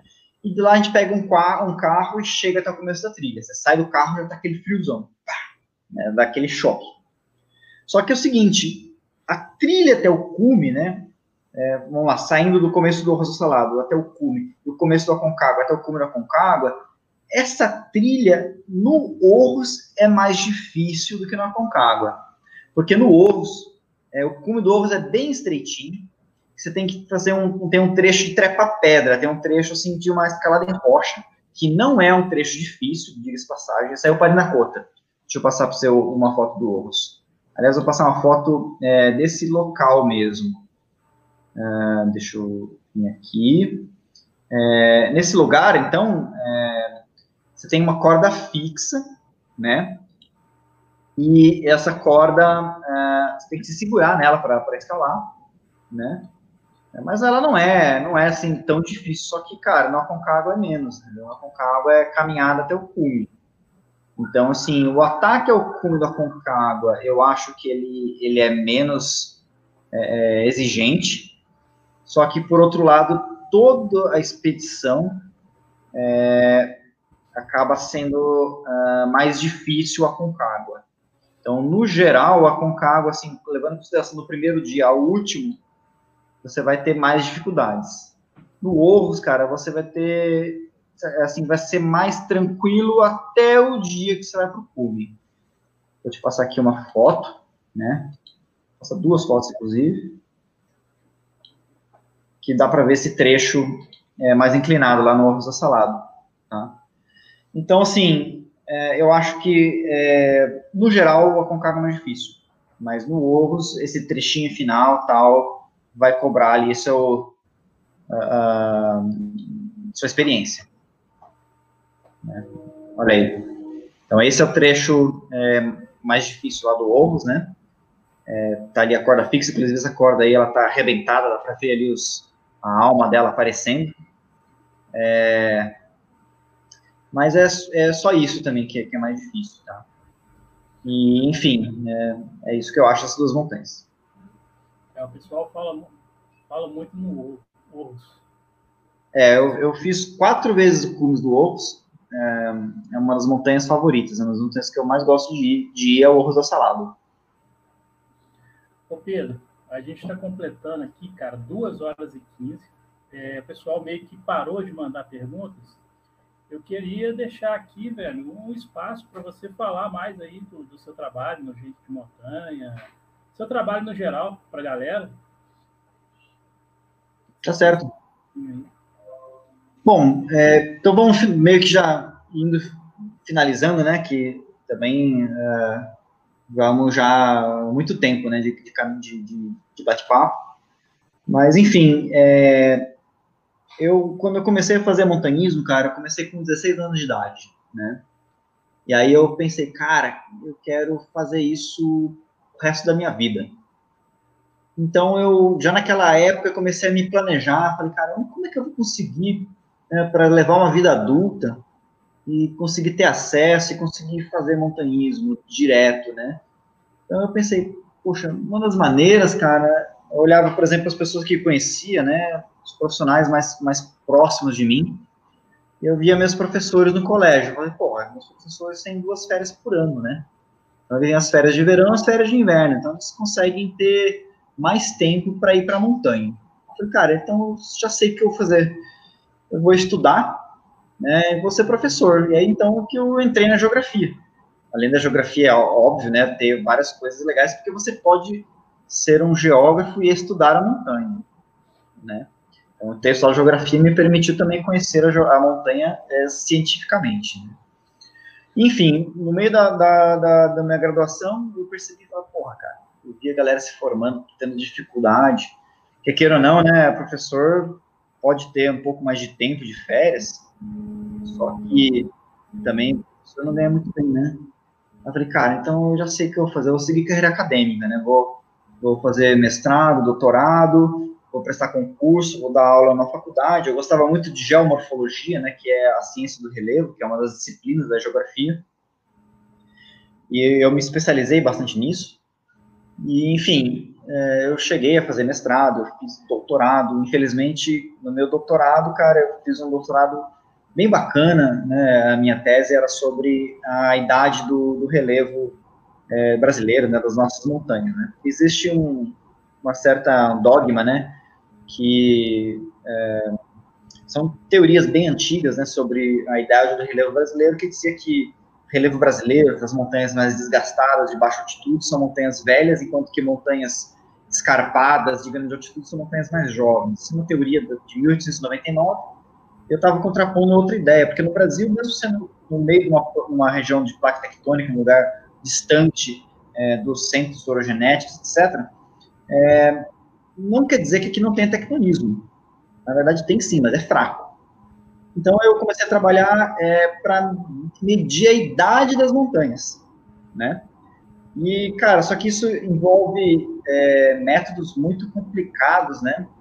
É, trabalho com traço de fissão do mineral chamado apatita, traço de fissão tem a ver com reator nuclear, enfim, acabou que eu não consegui, infelizmente, é, a, a finalizar meu doutorado, só que foi uma coisa bem é, interessante que, na verdade, eu estava escolhendo uma maneira de, de, trabalhar com montanhismo que era mais difícil. Então foi assim, uma porta se fechou nesse momento, que eu acabei tendo que desistir do doutorado da minha carreira acadêmica. Só que nesse exato momento foi quando eu comecei a trabalhar com guia de montanha. Então foi nesse momento. E eu percebi, assim, foi muito legal. Tem várias pessoas que foram meus clientes, né? O Felipe, o Chico, né? É, eu percebi que eu tinha um talento para trabalhar com isso. É, o meu estudo, todo esse tempo que eu fiquei uh, na universidade não foi à toa, porque isso me deu bastante conhecimento para trabalhar com, com, com, montanha, não foi algo perdido. Essa foto é lá no Rosa Salado, no Cume. E, enfim, é, hoje eu, eu trabalho é, eu trabalho com isso. Essa foto aqui eu estou fazendo uma paródia, então eu estou com duas meias laranjas na mão, porque meu, meu geógrafo favorito, o Aziz Abissaber, ele, ele falava do, do relevo brasileiro, dos mares de morro, falava que as montanhas brasileiras elas são arredondadas, que pareciam meias laranjas. Né? Isso que eu tô, por isso eu estou com essas duas laranjas na mão, essa foto. É, lá no, no Marumbi, inclusive. Enfim, é, é, hoje eu sou muito feliz com o que eu faço. É, além de trabalhar como guia e ter toda essa, essa liberdade de poder viajar, de conhecer pessoas fantásticas, de conhecer lugares incríveis, é, eu também é, tenho minha outra empresa, que é a loja Alta Montanha, que é uma loja que ela surgiu do site Alta Montanha, que é um portal de conteúdo de montanhismo. Então, vocês que estão aqui vendo o fim dessa live, é, lá no Alta Montanha sempre tem matérias muito legais. Eu sou um dos editores, sempre escrevo coisas por lá. E, enfim, eu fico muito feliz assim, de poder hoje é, ser montanhista e, e, eu tenho um papel do montanhismo, cara. Eu não sou um cara, assim, muita gente pergunta qual foi a montanha mais difícil que você escalou, qual foi a sua montanha que você mais se orgulha de escalado. Eu falo, cara, eu, eu, não tenho, velho, eu não sei. Eu não sei qual foi, cara. Porque eu gosto de todas, sabe? E eu vejo que meu papel, cara, com toda a minha história no montanhismo, eu não sou simplesmente um cara que escala e guarda para ele aquela história. Pelo contrário, eu sou um comunicador. É, eu tenho milhares de textos na internet, se você for procurar, eu assino muita coisa, tenho livro publicado, eu escrevo bastante, inclusive é, dentro do, do, dessas coisas, assim, é, eu, eu, trabalhei muito para quebrar é, os mitos do montanhismo, porque é, é, dentro do montanhismo brasileiro, quando eu comecei a fazer montanha, quando eu era bem jovem, é, existia aquele, aquele aquela coisa assim de que só super-herói podia fazer montanha de altitude, né? Cara, não, velho, não é verdade, cara. Na verdade, assim, montanha de altitude, ela realmente não é tão... Ela é mais difícil que uma montanha mais baixa, né? Ela é mais difícil que uma montanha, que montanhismo normal. Mas, assim, todo mundo pode fazer desde que se dedique. Aliás, assim, qualquer coisa. Você não acha que é, é, é O Einstein virou um doutor como virou sem se dedicar, sem estudar. E se você quer fazer montanhismo, você pode, tudo vai dar certo se você se dedicar, inclusive, às vezes até abrir mão de outras coisas. Felizmente, hoje eu consigo uh, uh, viver e sobreviver do montanhismo, mesmo com toda essa dificuldade que a gente está vivendo, eu tenho certeza que a gente vai superar, né? Você também vai superar. E, enfim, a gente está evoluindo junto. E, enfim, uh, acho que essas são as, as mensagens finais que eu tenho para dar para o pessoal que está aqui interessado em, em montanhismo, né? não só interessado na minha história, mas muitos daqui estão aqui querendo saber mais de montanha. E, Luiz, é, agradeço o convite por estar aqui hoje. Né? Foi muito legal ter conversado com você. É, até, inclusive, pessoal, o Luiz ele falou, mas Pedro, você trabalha no Gente de Montanha, eu trabalho aqui no Baramato, você acha que não vai dar conflito? Cara, não vai dar conflito, cara. Um pouco antes, aliás, assim, a primeira live que eu assisti sua era com a Luciana Moro, né? É, a Luciana ela estava comigo lá na expedição agora no Ovo do Salado. Ela chegou ali junto com o Thiago Corbi. Eles sentaram junto com a gente. A gente fez um churrasco na montanha. E aí meus clientes falaram assim: o que, que você faz, Thiago? Eu disse: ah, eu faço a mesma coisa. Eu tenho uma loja e tenho uma agência de montanhismo. Cara, ele não é meu inimigo. Pelo contrário, ele é meu amigo, cara. Então assim, como é que eu vou ter uma rivalidade com alguém que pensa igual a mim? Com alguém que, que faz as coisas que eu gosto? para mim não é, é, um momento de uma, um motivo de rivalizar, pelo contrário, é um motivo de estar próximo, de trocar experiências, né? De, de, beber muita cerveja juntos, como algumas pessoas falaram aqui, né? Faltou só cerveja no final. Eu acho que quando você começou a falar aí, essa questão de você ter iniciado, ter se apaixonado pela montanha e ter buscado conhecimento, depois se transformado numa coisa profissional, eu acho que a maioria dos guias, da maioria das pessoas que trabalham de alguma forma com mato, com montanha, né, com, guiando pessoas ou de alguma forma que faz parte dessa cadeia, eu acho que o que, que faz essas pessoas fazerem isso é justamente a paixão. A montanha chama, né? E eu acho que hoje, cada dia mais, cada vez mais, principalmente com essa, esse confinamento que a gente está vivendo aí, deu para a gente perceber que essa questão de, de, troca de conhecimento, troca de histórias, compartilhar o que você sabe, é, é agregador para todo mundo. A gente vai estar todos juntos evoluindo, né? É, não importa se o cara tem um nível de conhecimento mais baixo, um nível de conhecimento mais alto, é um ajudando o outro, um ensinando o outro e um compartilhando com o outro ou com os outros essas vivências para que as coisas evoluam aí de forma orgânica entre todos. Né? É verdade. Bom, Luiz, é... obrigado a todo mundo que, que assistiu. Né? Tô vendo a galera aqui uh, mandando vários, vários uh, comentários, achando que foi muito legal. Que também gostei bastante. Espero estar aqui outras vezes, podendo compartilhar essa, essas minhas histórias, esse meu conhecimento. Para mim é um prazer é, poder fazer isso, né? Aliás, assim, uma, uma são duas frases para terminar que eu, que eu vou falar, né? A primeira delas é roubada do, do Alexander Supertramp, que a liberdade não é nada se você não tem com quem compartilhar. Né? É uma frase que, que eu roubei dele que eu, que eu concordo. Hoje eu compartilho, compartilho com, com a Maria Tereza, que está aqui assistindo, quietinha, que é meio que minha esposa, né? Porque a gente mora junto, minha companheira, já fizemos um monte de montanha junto. Atualmente ela chegou uh, na 18ª montanha acima de 6 mil metros dela, assim, é, é a brasileira que mais escalou montanhas uh, acima de 6 mil metros dos Andes. E outra, outra frase, cara, é, é uma frase, assim, que também é, é, é ela é uma frase roubada do Max, eu não sei se o Max inventou ou se ele pegou de outra pessoa, que também tenho levado ela como algo que, que, que traduz um pouco é, o meu sentimento no montanhismo, né?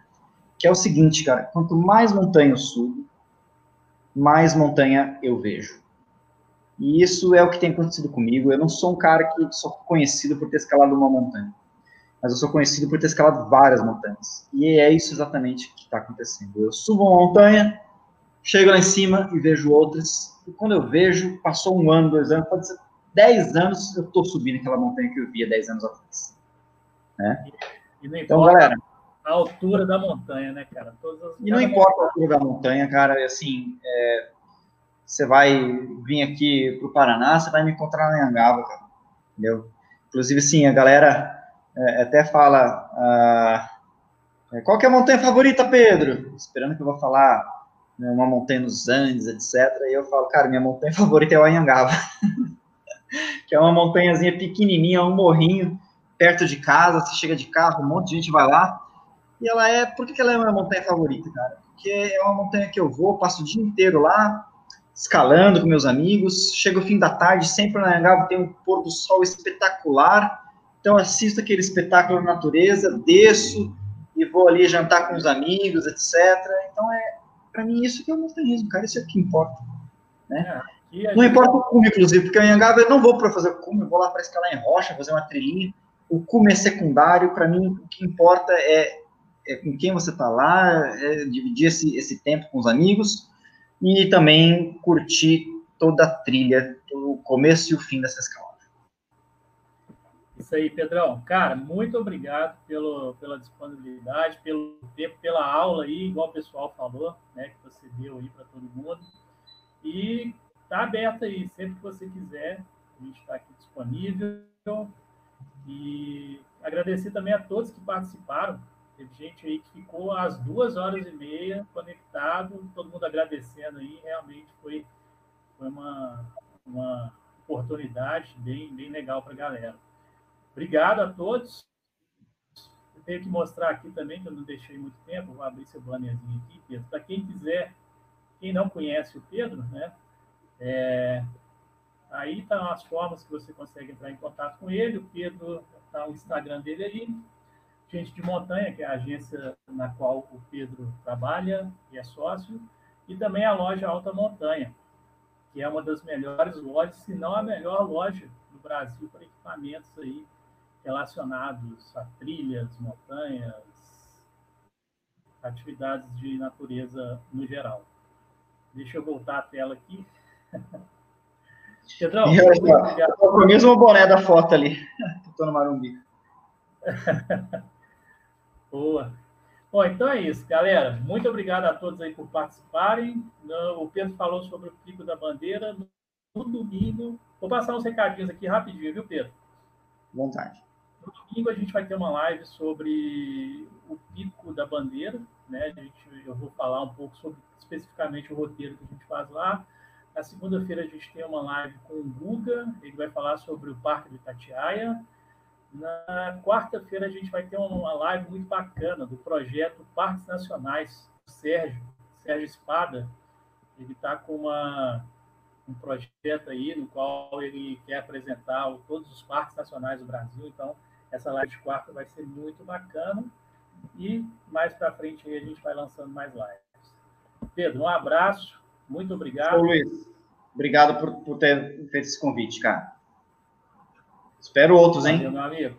Até mais. Vai, com certeza. Está sempre aberto aqui. Quando você quiser, é só falar. Valeu. Até mais. Valeu, um abração, Pedro. Até mais, pessoal. Boa noite.